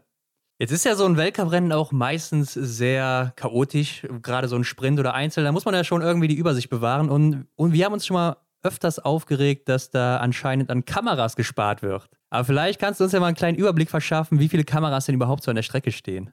Äh, warum denkt ihr, dass an Kameras gespart wird? Was seht ihr zu wenig? ja, also es gibt schon mal einige Rennen, so auch beim Verfolger oder Massenstart, ne, wo dann auf der Strecke vielleicht äh, irgendwelche brisanten Kämpfe ausgetragen werden mhm. und da hat man dann einfach kein Bild bekommen, weil da vielleicht keine Kamera steht oder sowas, ne? Ja, also es ist natürlich so, im Sprint oder Einzelrennen ist die Strecke nicht äh, vollständig abgedeckt. Das würde sich nicht lohnen, mhm. weil natürlich aufgrund der Schießlastigkeit oder, oder andersrum der, der, der Situation, dass einfach fast immer irgendjemand am Schießstand ist, den man gerade zeigen muss, würde es sich nicht lohnen, jetzt irgendwo überall äh, Kameras auf der Strecke zu haben. Wir versuchen aber in Verfolgungs-, Massenstart- und Staffelrennen alles abzudecken. Wir als ARD haben sowieso nur einen Einfluss darauf bei den beiden deutschen Rennen. Wenn wir jetzt zum Beispiel in Antolz sind, da produziert das italienische Fernsehen das sogenannte Weltbild und wir haben dann sechs Kameras dazu, die wir immer wieder ins Weltbild reinschneiden. Das heißt, wenn ihr jetzt ähm, im Weltbild beim ersten Schießen eines Massenstarts wird eigentlich immer nur die Totale des Schießstandes gezeigt, wo man alle sieht. Und wir haben dann eine Kamera vorne neben den Scheiben stehen. Die einen schützen sich von vorne ins Ferngelenk. Da steht keiner, weil da natürlich der Schussbereich ist, aber der sitzt im Zelt und bedient die. Und damit können wir dann zum Beispiel den besten Deutschen von vorne zeigen, wer dort liegt und schießt. Und dann schneiden wir, die legen sich alle hin. Die Grafiken bleiben drin und man sieht aber dann im deutschen Bild nah Denise Herrmann auf Bahn 3, mhm. wie sie eben schießt. Ja. Dann schneiden wir wieder in die Totale, wenn der erste fertig ist, also man sieht, aha, da stehen die ersten auf und laufen weg, Denise liegt da immer noch oder so. Und ähm, diese sechs Kameras haben wir und eine davon ist auch draußen im Wald an der Strecke. Aber zum Beispiel in Antolz ist es so, dass der erste Bereich der Strecke ist nicht abgedeckt. Da stellt der italienische mhm. Regisseur halt nie Kameras hin, weil er sagt, das ist einfach zu viel, ja. zu teuer, mhm. das äh, schlabbern wir. Das heißt, wenn die in, in Massenstart aus dem, oder sagen wir in einer Staffel nach dem Start, in dem Moment, in dem die unter der Brücke aus dem Start rauslaufen, kommen immer Zeitlupen. Da kommen immer äh, drei, vier, fünf Zeitlupen vom Start. Und dann ja, sind die Athleten angekommen ja, in dem Bereich, wo stimmt. wieder Kameras sind und dann geht's wieder ins Live-Bild. Das werdet ihr jedes Mal so sehen, wenn ihr das. Wir versuchen es in Ruhpolding oder Oberhof ähm, geschlossen aufzubauen, dass wir die geschlossene Runde haben. Wenn man das dann nicht immer sieht, natürlich dann die Entscheidung, dass er sagt, ihm ist es jetzt wichtiger, ein Fließen zu zeigen, als einen Athleten an einer bestimmten Stelle oder eine Zeitlupe als äh, einen Athleten. Natürlich mhm. verpasst man auch mal einen Zweikampf. Äh, so, das ist dann halt Künstlerpech oder eine falsche Entscheidung in einer Live-Situation. Das gibt es. Ich habe auch darüber mit Sportlern Diskussionen. Es gibt Sportler, die sagen grundsätzlich, ihnen gefällt es grundsätzlich nicht, dass zu, ähm, zu viel Schießen gezeigt wird. Aus ihrer Sicht könnte auch in einem Sprint oder Einzel mehr Strecke gezeigt werden.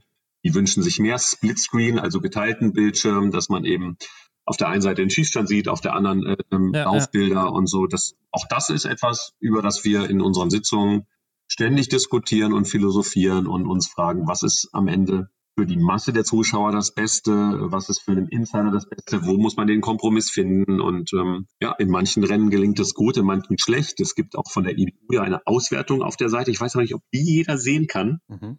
oder ob die ja. im geschlossenen Bereich ist, wo man tatsächlich sehen kann, TV-Appearance welcher Athlet wie oft zu sehen war. Also Laufen, Zwischenzeit, äh, ja. Also Start, erste Zwischenzeit, ähm, Schießen, zweite Zwischenzeit, Schießen, dritte Zwischenzeit, Ziel.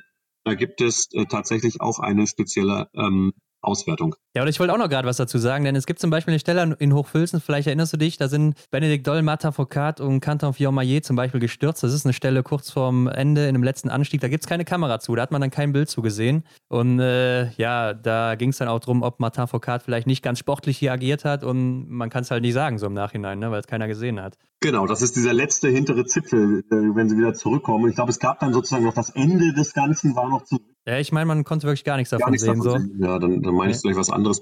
Ja, das gibt es schon, äh, schon manchmal. Mhm. Ähm, es gibt ja auch kuriose Situationen dadurch. In Hantimansisk äh, gibt es ja auch einen Bereich, in dem eigentlich keine Kameras stehen. Und da haben sich ja mal die norwegischen Männer dazu ähm, haben sich ja mal überlegt, dass sie sich genau an der Stelle hinstellen und ähm, Tora Berger zum Gewinn des Gesamtfeldcups gratulieren, indem sie sich ihre Hosen runterziehen. Und einer von ihnen stand einen Tick zu weit und hat ähm, es geschafft, dass er noch in der nationalen ARD-Kamera zu sehen war. Die haben natürlich die Tage davor immer schön im russischen Fernsehen geguckt, wo sind denn keine Kameras? Aha, da oben sind keine Kameras, dann stellen wir uns mal da hin.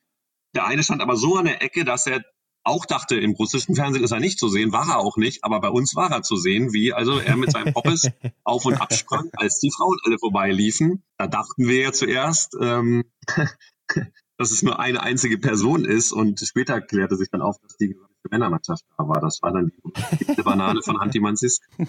Ja. Könnt ihr cool. euch mal auf YouTube angucken. Ja, werden wir mal raussuchen. Müsst ihr mal eingeben, äh, Hanti Mansisk Biathlon Flitzer. Das war übrigens Johannes Tinius Bö. Ja, da, da kenne ich, glaube ich, so ein paar Videos von. Ja, es war nicht nur Johannes Tinius Bö, es war wirklich die gesamte Mannschaft, aber er war derjenige, der einfach einen halben Meter zu weit äh, links stand. es war nur sehr weit weg zu sehen, also man sieht da jetzt keine Details, aber man sieht schon, dass da jemand mit. Aber so kommt es eben, äh, da hatten wir dann, ähm, also manchmal freuen sich die Athleten auch, wenn es Stellen gibt, wo es keine Kamera damit sie ein bisschen Druck machen können. Ähm, Mhm.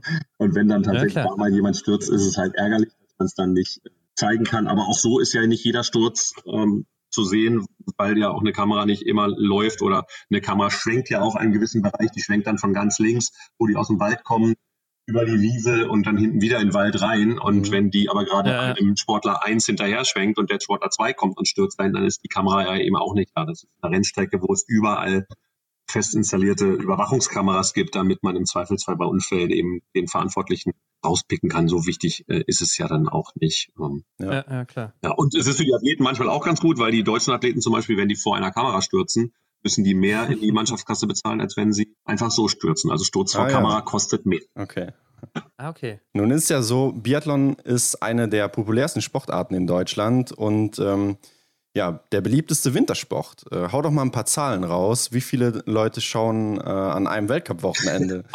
Ja, Moment, jetzt muss ich hier einmal kurz klicken. Ich habe da nämlich was vorbereitet, weil ihr mich das ja vorher gefragt hattet. Und zwar habe ich Sehr aus gut. der letzten Saison ja. jetzt mal so ein paar Zahlen. Und zwar haben wir jetzt, muss ich mal sehen, was für euch jetzt tatsächlich, die Wintersport-Wochenenden mit Biathlon-Übertragungen im Programm erreichen die höchsten Zuschauerzahlen. Unter den zehn zuschauerstärksten Wochenenden der gesamten Saison findet sich nur eins ohne Biathlon-Wettbewerbe, steht hier zum Beispiel. Ähm, jetzt müssen wir mal gucken, was sind denn hier die Top-Werte? Äh, hier, Saison 2019-20 haben wir zum Beispiel bei der WM in Antolz einen durchschnittlichen Marktanteil von 29,5 Prozent. Das heißt, 29,5 äh, Prozent der Fernseher, die in dem Moment angeschaltet sind, gucken Biathlon. Und im Schnitt haben die Rennen bei der WM in Antolz in ARD und ZDF 4,155 Millionen Zuschauer geschaut. Insgesamt ist der Schnitt in der Saison 25,2 Prozent. Also jeder vierte Fernseher ist halt immer, wenn Biathlon-Rennen äh, laufen, entweder auf ARD oder auf ZDF eingeschaltet. Und im Schnitt gucken 3,558 Millionen äh, Zuschauer einen Biathlon. Das ist jetzt, sagen wir mal so ganz profan erstmal der Schnitt. Mhm. Um, ähm, ja, ich habe ja, hier noch 5000 andere Zahlen, Auswertungen Wochentags, äh, Wochenendes, ja, ja. Disziplinen und so weiter und so fort. Äh, aber ja, zum Beispiel hier gibt es noch was ganz Interessantes. Abschiedsrennen von Laura Dahlmeier beim Biathlon auf Schalke war die bis dahin erfolgreichste äh, auf Schalke-Sendung mit äh, 4,86 Millionen Zuschauern. Davor war die erfolgreichste Sendung übrigens der Abschied von Magdalena Neuner ah. im Jahr 2012. Hm. 4,79, also so ähnlich. Ne? Mhm. Ne? Also ja, knapp ja, ja. 5 Millionen bei beiden, aber da siehst du eben auch bei Auf Schalke, wenn es da um noch ein bisschen was mehr geht als jetzt nur den Showwettkampf, sondern wenn man das eben noch verkauft als Abschiedsrennen von Laura Dahlmeier oder Magdalena Neuner, bringt es eben doch nochmal einen kleinen äh, Schub nach oben. Mhm. Aber das läuft auch sonst. Ja. ja, auf jeden Fall schon sehr große Zahlen. Ne? Und es gibt ja diese eine Debatte um den Einzel im Biathlon. Und man sagt ja, der Einzel sei für die Zuschauer nicht so attraktiv und das würde sich dann auch in den Zahlen widerspiegeln. Hast du da auch irgendwelche Zahlen mitgebracht, die du uns hier mal vorlegen kannst, ob das wirklich so stimmt? habe ich. Also, das ist hier. Alle Biathlon-Disziplinen erreichen mehr als 20 Prozent Marktanteil. Klassenprimus sind die Staffelwettbewerbe, ist die Überschrift von dieser Seite. Mhm. Ah, okay. Ist tatsächlich so. Also Staffeln erreichen im Durchschnitt 28,2 Prozent, Verfolgung 27,3, Massenstart 27,2, Single-Mix-Staffel 27,2. Mixstaffel 25,6. So, und jetzt kommt Einzel 23,4 und Sprint 21,4. Das liegt aber auch natürlich beim Sprint daran, dass der Sprint das in der, der Regel ist, ja. in der Woche stattfindet. Ne? Es ist ja, ja, ja, äh, Sprintrennen eröffnen eigentlich die Wettkämpfe und finden meistens Mittwoch, Donnerstags, äh, Freitags statt und die anderen äh, Wettkämpfe am Wochenende. Dadurch ist das natürlich auch ein bisschen mit. Ähm, ja. Aber genau, der, aber ist der Unterschied. Ja, der Einzel hat tatsächlich einen besseren Marktanteil als ähm, die Sprintrennen. Gibt ja natürlich auch nur drei Einzel, glaube ich, jetzt noch inzwischen. Ne? Äh, und Sprints gibt genau, ja. jedes Mal. Mhm. Ähm, Einer ist immer ein WM-Rennen auf jeden Fall. Aber da sieht man ja schon, die Zahlen sind gar nicht so weit auseinander, obwohl das dann doch in der Woche liegt. Ne? Also Vielleicht ist es ja doch gar nicht so uninteressant für die Leute, für die Biathlon-Fans. Ja, also ich finde es super. Äh, ich finde es okay, dass es nur ich dreimal auch, ja. ist, aber ich finde es eigentlich super. Ich weiß nicht, wie ihr das seht. Ähm, ich habe jetzt auch die Diskussion, weil ich gerade sagte, das ist so eine große Diskussion im Gange. Ja, das ist immer so ein bisschen. Ich glaube, immer wenn ein Einzel im Programm ist, dann äh, diskutieren alle so zwei mhm. Tage darüber und dann genau. ist wieder mal äh, sechs Wochen Ruhe im Karton. Ja. Aber ähm, ich verstehe das natürlich, dass das jetzt für äh, viele Leute am Fernseher nicht so gut und im Stadion noch weniger, äh, nicht so gut nachzuvollziehen ist wie, wie ein Massenstartrennen, ist ja logisch. Ich finde das aber, ja, das ist ja sowas wie der Urschleim vom Biathlon. Äh, genau. Und es ist natürlich auch äh, eine, eine sportliche Herausforderung, die eben nochmal anders ist. Ich würde gar nicht sagen größer, aber die nochmal anders ist, weil du erstens eine wahnsinnig lange äh, Strecke laufen musst, 20 Kilometer, so lange musst du laufen bei den Männern. Jetzt bleiben wir mal jetzt, jetzt kurz ja, dabei. Ja. Und ähm, Du hast eben diese Einteilung dieses Rennens, du musst äh, mit Strafminuten kämpfen, du musst viel mehr darüber nachdenken, was für ein Schießtempo lege ich eigentlich an. Das kannst du den anderen Wettbewerben äh, zum Teil gar nicht mehr erlauben, darüber nachzudenken. Ja, also für mich gibt es da einfach sehr viele ähm, Facetten, warum ich das total attraktiv finde.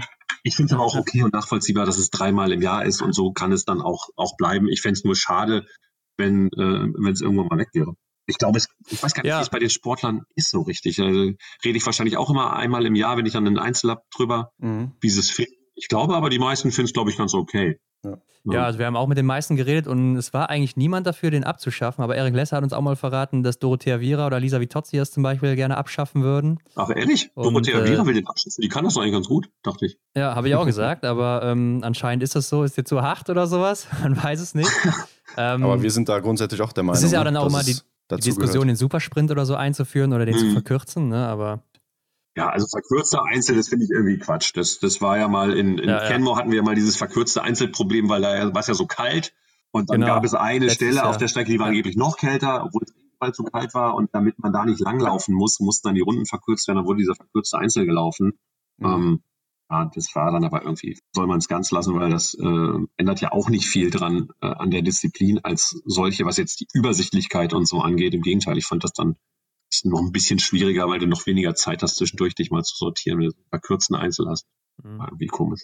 Ja, aber die Saison, Christian, geht ja jetzt langsam auch wieder los. Ne? 28. November ist es soweit mit dem Pre-Opening in Kontiolahti und die Athletinnen und Athleten bereiten sich natürlich schon länger wieder darauf vor. Du hast eben schon ein bisschen gesagt, ganz am Anfang, du bereitest dich erst 10 oder 14 Tage vorher drauf vor? Ja, so richtig schon. Also generell habe ich ja vorhin schon mal anklingen lassen, habe ich das natürlich so ein bisschen im Auge und deutschen Meisterschaften, dann liest man auch mal ein bisschen mehr und klar, dann kriegt man auch mit, dass äh, Wolfgang Pichler jetzt äh, gerade verunglückt ist. Äh, mhm. Äh, genau, ja. Ruft dann auch mal zwei, drei Leute an, ob die was gehört haben, wie es ihm geht oder so.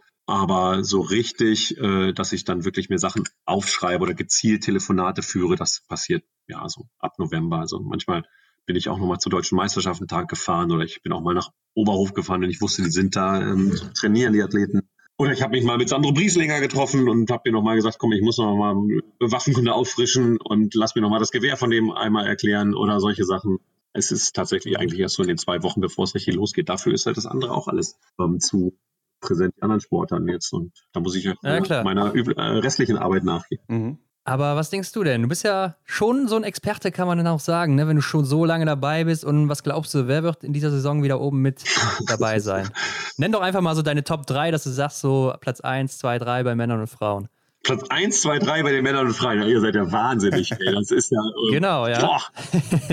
Na gut, also bei den Männern bin ich jetzt mal ganz originell.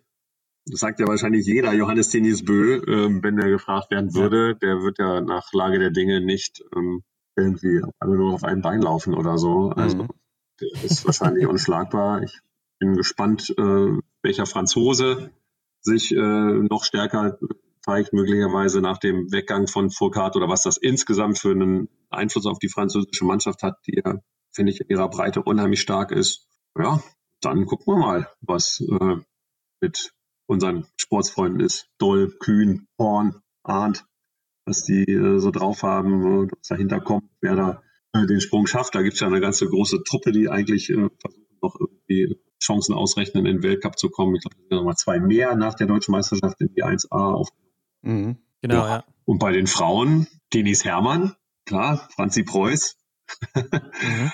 Aber klar, natürlich, Vira Eckhoff, äh, Vitozzi vielleicht wieder stärker, mal sehen. Das sind so die, die üblichen Namen, glaube ich, die man drauf hat. Aber äh, dafür ähm, mhm.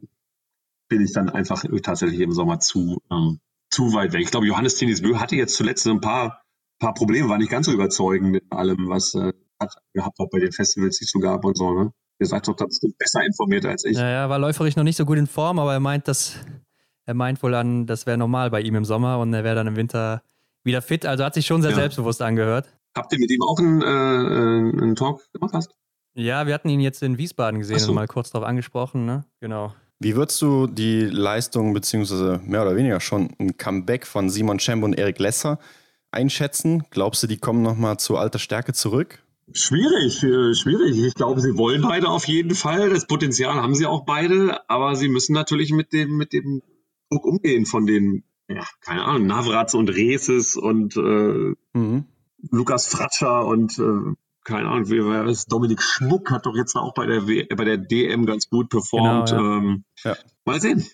Das kann ich, ähm, kann ich nicht, äh, nicht sagen. Ich glaube, dass sie natürlich den Vorteil haben, dass sie ähm, einfach äh, in der Rübe das alles schon mal mitgemacht haben ne? und, und ähm, sagen wir, die Gelassenheit des Alters mitbringen, aber ähm, gleichzeitig ist natürlich das Alter auch das, was äh, natürlich gegen sie spricht, äh, dass der, der Zahn der Zeit dann irgendwo kommt und wenn die gleich gut sind wie äh, ein Junger, man muss der Trainer immer die schwere Abwägung äh, treffen, ob er jetzt den Jüngeren nimmt, weil er sagt, der hat Perspektive, oder äh, nehme ich den Älteren, weil ich denke, einem Wettkampf hat er vielleicht dann doch die Wettkampfhärte und die Routine. Erik hat uns in, in Antolz ja alle ähm, positiv überrascht mit seinen äh, Auftritten dort. Äh, ja. Fand ich wirklich jo. bemerkenswert, muss man sagen. Also auch, dass er dann da kommentiert hat bei mir, das ja. war ja ähm, auch durchaus mutig, wenn das jetzt am Tag danach nicht geklappt hätte hätte er sich das wahrscheinlich schön anhören können von den ganzen äh, Hatern, die es ja äh, verbreitet gibt an den Social Media, dass er äh, doch vielleicht ja, ja. Äh, statt da irgendwie in der AD rumzuquatschen, lieber nochmal trainieren hätte gehen sollen. Ja. Quatsch ist, weil er äh, in der Zeit sowieso nicht trainiert hätte, aber es ist ja dann so. Es wird einmal dann was äh, aus, aus Dingen ein Strick gedreht, ähm, die unsachlich sind. Das ist ja genau. unsere abschließende äh, Rubrik quasi, unsere Kategorie Fragen, die wir immer fragen und Specials beendet eigentlich immer so unsere Folge. Und ja, wir haben uns gefragt, warum sollen wir es nicht mit dir auch machen? ähm, und wir beginnen einfach mal mit der ersten Frage. Hast du ein Ritual vor jedem Rennen, äh, welches du kommentierst? Mm, ein Ritual. Ja, also die Abläufe sind immer die gleichen. Ne? Man geht dann nach der, wir haben so eine kleine Besprechung, wir nochmal die Sendung durchsprechen und dann geht man zum Anschießen und guckt sich so ein bisschen an, was da ist, stellt vielleicht nochmal zwei, drei Fragen. Manchmal erfährt man noch, dass irgendeiner nicht läuft. Dann ich meistens so ungefähr 20 Minuten vorm Start äh, hoch in die Kabine. Und wenn ich hochgehe, das ist nicht so richtig ein Ritual im Sinne von Aberglauben, dass ich jetzt vor jedem Rennen dann eine Banane esse oder so, aber ich ähm, mhm versuche dann beim Hochgehen so mit so ein paar Atemübungen so ein bisschen mich zu sammeln, zur Ruhe zu kommen und dann merke ich das auch, dass ich richtig in so einem, in so einem Tunnel bin. Es sitzen oft Leute bei mir mit in der Kabine, die ähm, Gäste von uns oder äh, auch mal Freunde oder, oder äh, Freunde von, von Kollegen, die dann da sind, wo die dann fragen, ja, kann er sich mal neben dich setzen und so. Die sitzen da, die nehme ich zum Beispiel überhaupt nicht wahr, weil ich dann wirklich auf einmal merke, so auch im Oberhof oder so, da sind dann ja. 20.000 Leute und ich bin dann aber wie unter so einer, wie unter so einer Glocke. Das ist vielleicht sowas, was am ehesten so einem Ritual nahe kommt. Und wenn dann ähm, Michael Werpes sagt, so jetzt geht's los mit Christian Dexter, dann kommt ja noch der Sponsor und dieser Bumper, wie das heißt, dieser EBU-Bumper. Dann habe ich mhm. tatsächlich so, dann reibe ich mir immer so dreimal über die Oberschenkel, klatsche zweimal die Hände und mache so, also Ball so in Fäuste. Äh, und dann geht's los. Also das mache ich tatsächlich immer. Das wissen jetzt auch seit äh, zwei Jahren. Haben wir, mhm. glaube ich, diese Kamera in der, in der äh, Kommentatorenbox. Wissen das auch alle Leute im Ü-Wagen, weil die können ja diese Kamera die ganze Zeit sehen. Die wissen das jetzt auch immer alle, dass wenn dann abgebe, dass ich dann eben so mache, so mache und dann geht's los. Das hat sich irgendwie, ich weiß gar nicht, seit wann ich das mache, aber jetzt mache ich es immer. Jetzt mache ich es immer und ähm, mhm. das kann man vielleicht als Ritual. Ja, auf jeden Fall. Hast du denn einen Lieblingsort im Weltcup? Ähm, ja, also ich finde es eigentlich überall gut, wo gut was los ist. So, äh, das finde ich, das, das mhm. ähm, ist einfach schöner zu übertragen. Ähm, ich mag's, äh, ich bin gerne in Oslo, weil man in Oslo dann auch mal am, am Nachmittag oder am Abend oder je nachdem, wann die Rennen sind, wenn man halt mal ein bisschen Zeit hat, ja, da kann man ein bisschen was was machen. Da kann man auch mal in ein Konzert gehen oder ähm, mehr machen als jetzt, äh, sagen wir mal, nur ein bisschen äh, spazieren gehen oder äh, draußen sein. Es ist ja sonst sind wir dann noch oft ein bisschen abgelegener unterwegs. Ich bin natürlich gerne in Antolz wie jeder äh, wahrscheinlich, äh, weil da das, ja. Ja. das ganze Umfeld, das Stadion ist toll, das Wetter ist meistens toll äh, ähm, und kann da gut essen und man kann auch mal Skifahren gehen. Ähm, so, also das ist, ist auch gut, aber ja, ich, ich fand es auch, äh, also sagen wir so, Pyeongchang ist sicherlich nicht mein Lieblingsort, was Biathlon angeht, aber Pyeongchang ist natürlich ein Ort, da ähm, haben wir natürlich auch Sachen erlebt, die wir sonst nicht erleben, wenn man dann eben dann mal da irgendwo essen geht oder so. Ähm, da haben wir sicherlich einen Vorteil gegenüber den Athleten, die wahrscheinlich dann doch ein bisschen ähm, mehr in ihrem normalen Athletenleben ähm, bleiben müssen. Ja, ja, klar. Äh, das ist dann schon spannend, was man da dann sozusagen landeskundlich oder geografisch noch mitnimmt. Also ich, ich mhm. glaube, das macht es sehr aus, wenn wir, dass wir eben ab und zu mal so exotische Orte dabei haben. Ähm, auch wenn das dann sicherlich, was das Biathlon angeht, nicht so ähm, cool ist. Aber keine Ahnung, dieses Jahr Peking, ich glaube nicht, dass wir nach Peking fahren werden, ähm, sondern ich kann mir gut vorstellen, dass die IBU das noch äh, ändert. Mhm. Das wird ja noch ja, beschlossen, aber da ähm, bin ich auch drauf gespannt.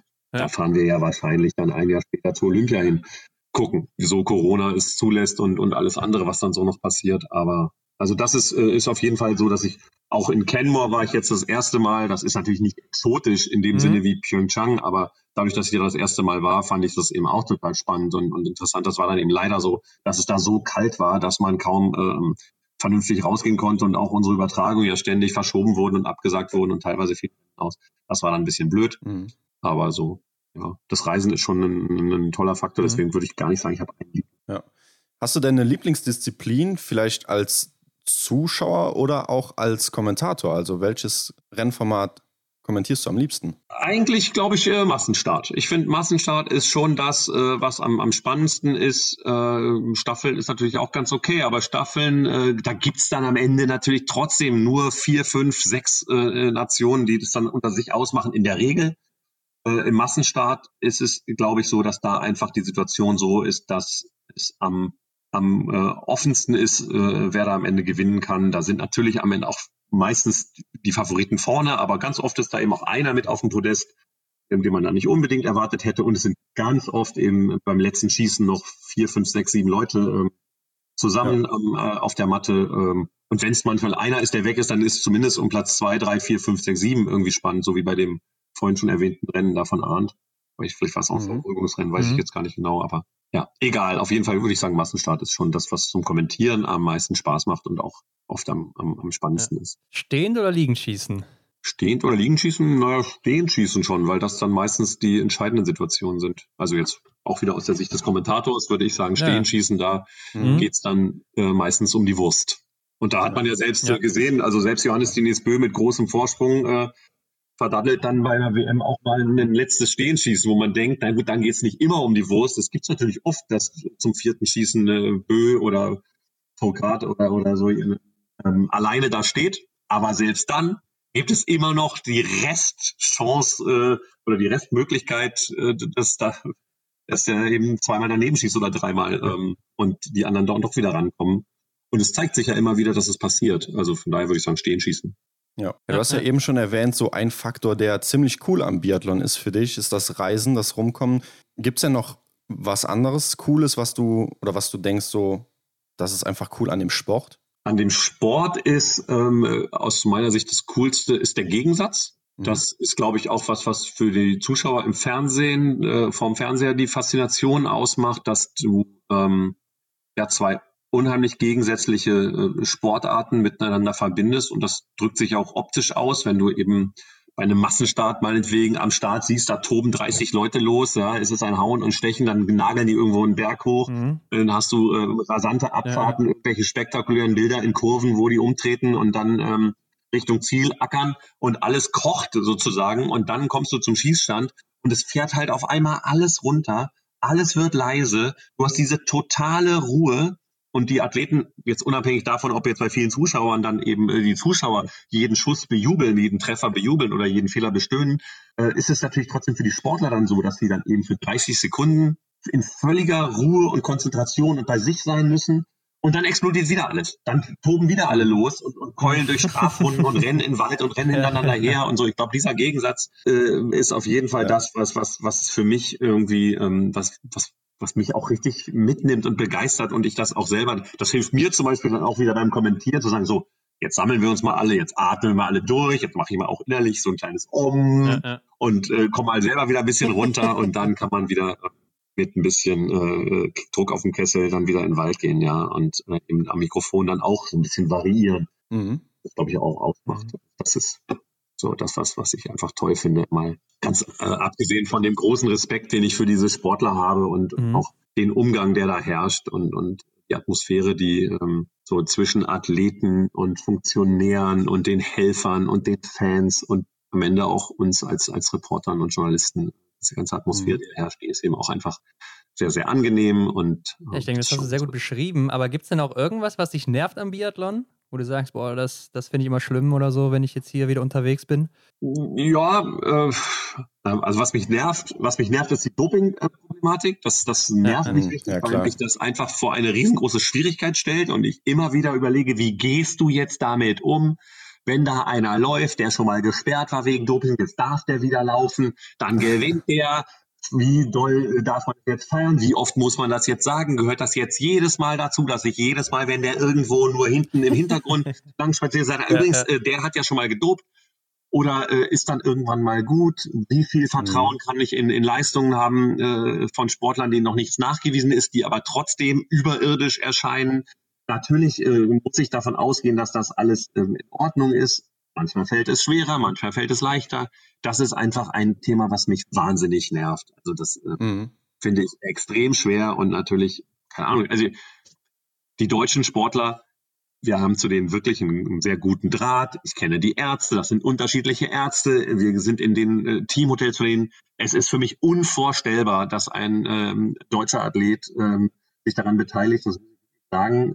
Und trotzdem kann es natürlich irgendwann mal passieren. Was machen wir dann? Mhm. Dann stehen wir nämlich doof da. Dann haben wir da äh, 100 Jahre gejubelt und so. Ich, äh, aber ich, ich wiederhole es mich, dass es jetzt nicht falsch irgendwie hängen bleibt. Äh, es ist für mich einfach nicht vorstellbar, ja. äh, dass das äh, so passiert, wie es zum Beispiel in, in Russland passiert. Da habe ich wiederum das gegensätzliche Problem. Warum soll ich den Russen äh, noch trauen? Aber ich hasse mich schon dafür, dass ich sage den Russen, weil ich niemanden pauschal irgendwie abstrafen will und in solchen Gruppen und, und so äh, normalerweise nicht denke. Es fällt aber natürlich dann irgendwann sehr, sehr schwer, wenn du die nächste mhm. Meldung und die nächste Meldung, die nächste Meldung hast über äh, Jahre oder Jahrzehnte, dann wird das eben irgendwann wahnsinnig schwer, daran zu glauben, dass das äh, irgendwie ein Einsehen gibt oder ein Einlenken äh, innerhalb dieses, dieses Sportverbandes oder dieses Landes. Denn das hängt ja dann doch dann da auch noch stärker zusammen oder ganz anders zusammen als als zum Beispiel ja, bei uns. Ja. Aber das ist ein Thema, was mir natürlich extrem äh, gegen den Strich geht und mich extrem nervt. Weil es einfach so schwierig ist, auch einen Umgang damit zu finden. Ich finde es einfach so schwer,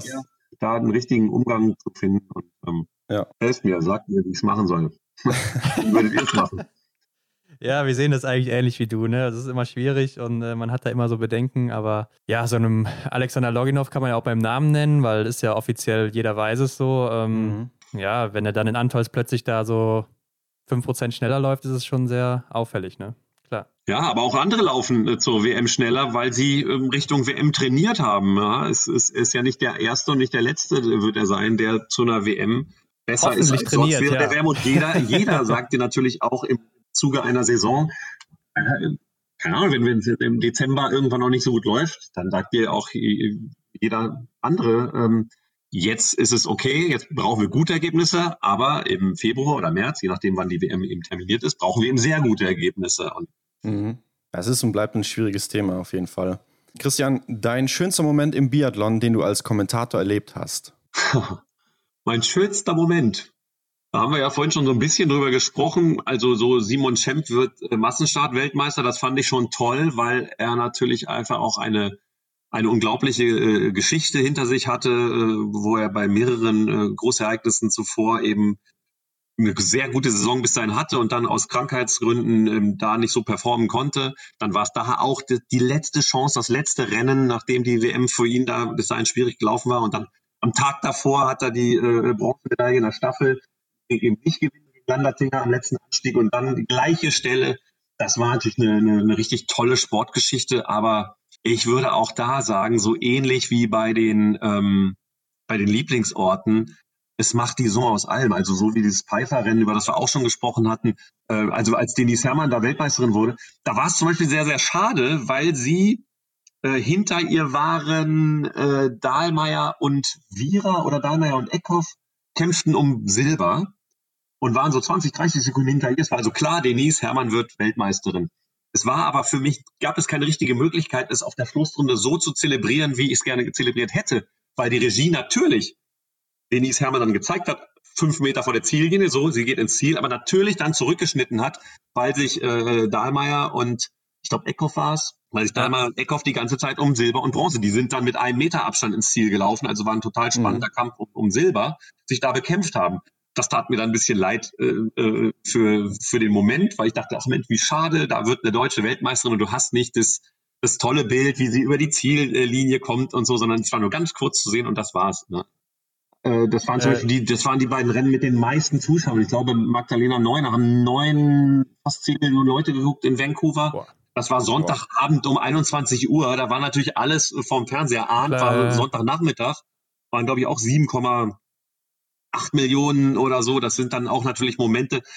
Das ist dann an sich cool. Und wenn du dann am nächsten Tag noch hörst, äh, das haben natürlich dann nochmal viel mehr Leute geguckt als jetzt ein durchschnittliches Rennen, dann freut man sich da noch, auch nochmal anders drüber, obwohl das eigentlich keine Rolle spielt. Deswegen habe ich auch, oder auch Franziska Preuß, äh, als sie ähm, gegen äh, Tandrevold ihren äh, Weltcupsieg in Ruppolding gewonnen hat 2019. Fand ich war auch mhm. toll, weil natürlich auch Franziska Preuß eine große Leidensgeschichte vorher hat. Es ging auf und ab, immer das große Talent, ja, ja. immer mal wieder irgendwelche gesundheitlichen Probleme und dann gewinnt sie in Ruhpolding, wo sie wohnt, dann irgendwie äh, mit äh, mhm. Finish äh, auf der Ziellinie gegen Tandrevold, ihren Weltcup, ist auch so ein Rennen. Das werde ich auch nicht vergessen, weil das was Besonderes irgendwie war und weil man dann sich ja. eben auch äh, mitfreut äh, und sagt, das ist doch so schön, dass sie das jetzt noch geschafft hat. Ähm, ja, also aber da könnte ich jetzt wahrscheinlich äh, noch ein paar mehr Rennen. Ähm, Waren viele schöne Momente auf jeden Fall, ja.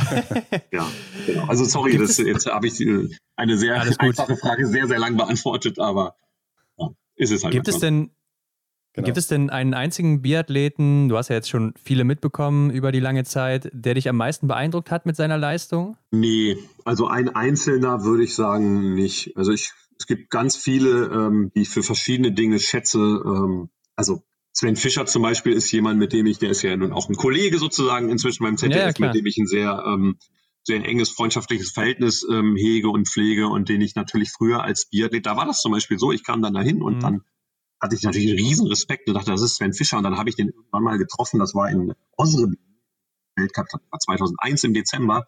Kam er im Sprint, startete später und kam dann noch da von den Wachshütten rübergelaufen. Das war damals alles noch viel offener. Das ist ja heute alles so ein bisschen abgeriegelter alles und so. Und da war ach, keine Zuschauer, nichts. Da war da eine Hütte. Und dann kam mhm. da Sven Fischer raus mit seinen Skiern und lief zum Start. Und ich bin mit meinem Kamerateam in den Wald gelaufen, weil ich irgendwie einen Beitrag gemacht habe, irgendwelche Helfer, Helfer im Wald. Und dann kam er mir entgegen und ich habe gedacht, den darf ich jetzt gar nicht ansprechen, weil er hat ja gleich ein Rennen und ist bestimmt schon ganz toll im Tunnel. Und er kam dann ganz freundlich und gesagt, na, wo rennst du denn jetzt hier in den Wald? Filmst du mich dann da schön? Und war das so unser erster Kontakt irgendwie, das fand ich ganz, ganz nett und sympathisch und ähm, inzwischen äh, haben wir uns ganz gut angefreundet und das ist jemand, den ich immer als ja, auch als ein Vorbild ähm, durchaus bezeichnen würde, vor allen Dingen was seinen Sportsgeist angeht und, und auch seine Aktion über den Sport so. Mhm. Äh, Christian, beende diesen Satz. Ich würde niemals. Ich würde niemals.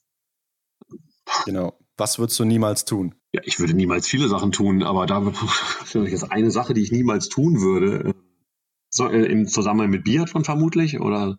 Ganz egal, nee, ist eigentlich, ein, eigentlich eine persönliche Sache so, ne? Wenn du jetzt sagst, ja. wir hatten mal jemanden, der hat gesagt, sie würden niemals auf den Mount Everest steigen. okay, ja, also ich bin jetzt bemüht, was Originelles zu sagen, aber es fällt mir natürlich nichts Originelles ein. Äh, ich, ich weiß nicht, ich würde viele Dinge niemals tun. Ich würde, ich würde niemals meine Kinder schlagen. Ist jetzt auch nicht besonders originell wahrscheinlich. Nee, aber es ist auf jeden Fall nachvollziehbar. Aber stell dir jetzt mal vor, du könntest dir den besten Biathleten der Welt zusammenstellen und egal welche Eigenschaften wählen, egal ob Frau, Mann, aktiv oder inaktiv, was würdest du nehmen und von wem? ähm, ich würde nehmen, ich würde nehmen den Sportsgeist von Sven Fischer. Haben wir ja gerade gehabt. Dann würde ich mhm. nehmen mhm. ähm, den Humor von Peter Sendel der mal äh, äh, in Osreblé statt ins Ziel in die Strafrunde gelaufen ist und damit einen Podestplatz ähm, verpasst hat. Und da äh, für Peter Sendel ein Podestplatz etwas Außergewöhnlicheres war als für meinetwegen Sven Fischer, war das natürlich für ihn eigentlich sehr, sehr hart. Er hat das aber mit ganz viel Humor genommen und hat am nächsten Tag so blind mit verbundenen Augen nochmal die Szene mit mir nachgespielt und hat das da gefilmt. Ähm, und war auch sonst eben ein sehr, sehr heiterer und, und lustiger Mensch. Ähm, ihr seht, jetzt bin ich in ganz alten äh, Zeiten natürlich plötzlich unterwegs. Ähm, ich ja. würde nehmen, ja, äh, ähm, ich würde nehmen das Stehenschießen von Raphael Poiré. Normalerweise, ja. mhm. außer 2004 im Verfolgungsrennen gegen Rico Groß, als er äh, mit großem ja, Vorsprung verloren, ne? bei der WM stand und eigentlich nur hätte schießen müssen und er hat und hat und hat und hat und hat nicht geschossen. Dann kam Rico, hat getroffen, vorbeigelaufen und wurde Weltmeister. War auch okay in dem Moment. Ähm, von ihm, dass er da einfach mal nicht geschossen hat. Ich würde neben das Liegenschießen vielleicht von Foucault, weil der da so variabel, äh, mal schnell, mal langsam und sehr kontrolliert immer geschossen hat. Und was von einer Frau nehmen wahrscheinlich. Ich würde das Laufpotenzial nehmen oder das Laufvermögen Denise Herrmann oder von mhm. Magdalena Neuner. Mhm. Ja, vielleicht von beiden zusammen. Sieht auch komisch aus, wenn ein Bein lang und eins bisschen kurz Jeweils ein Bein, ja.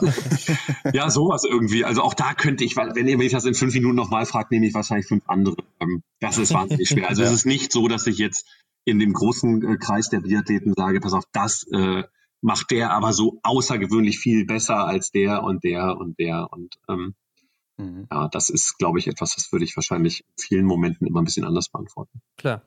Zum Schluss wollen wir noch wissen, was würdest du auf eine Werbetafel schreiben in einer großen Stadt, wo es jeder lesen kann? Ähm, also äh, auch wieder Richtung Biathlon oder allgemein? Allgemein vielleicht auch zur aktuellen Situation oder hast du ein Motto, eine, eine, Lebenseinstellung? Ja, so, so, ein Lebensmotto habe ich eigentlich nicht, aber zur aktuellen Situation würde ich äh, vielleicht sowas ähm, schreiben wie äh, respektiert euch trotzdem oder ähm, also ihr könnt alle unterschiedlicher Meinung sein, ähm, aber fangt nicht an, ja. euch irgendwie alle zu beleidigen und äh, so, sondern habt irgendwo noch Respekt äh, füreinander und und äh, wir sind alle Menschen und versuchen wir auf diesem Planeten klarzukommen und jeder irgendwie auf seine Weise und man muss aber nicht gleich immer zu die ganz große Keule schwingen, wenn irgendwas einem nicht passt. Das dann vielleicht noch ein bisschen griffiger formuliert, da müsste ich noch mal jetzt fünf Minuten drüber nachdenken, aber sowas dann vielleicht äh, inhaltlich ja. ähm, ist etwas, was, was glaube ich, wir alle im Moment ganz gut gebrauchen könnten. Ja, ja ich würde sagen, das sind dann auch ja. gute Schlussworte.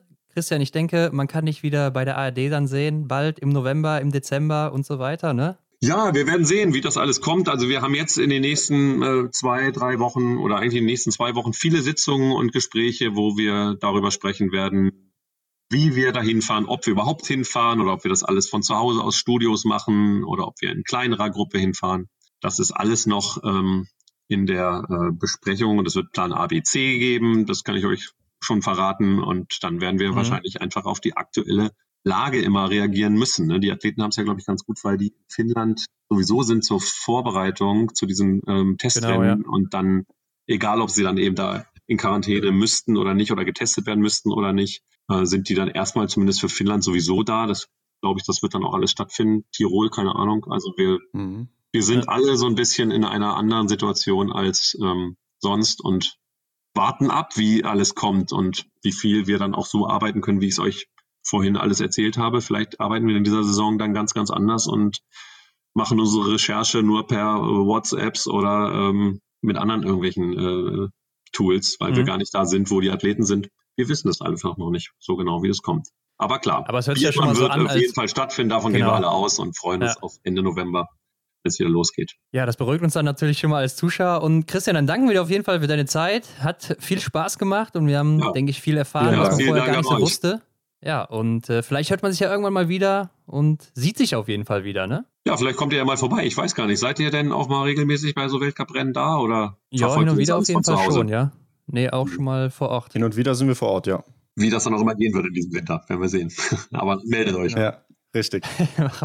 Alles klar. Bis dann, Christian. Tschüss, ciao. Wir hoffen, dir hat das Interview mit Christian Dexner gefallen. Schalte auch in der kommenden Weltcup-Saison wieder beim ARD ein, um Christian als Kommentator zu erleben. Ansonsten folge auch uns und teile die Episode mit deinen Freunden. Damit hilfst du uns sehr. Schau auch auf unserem Instagram-Kanal vorbei.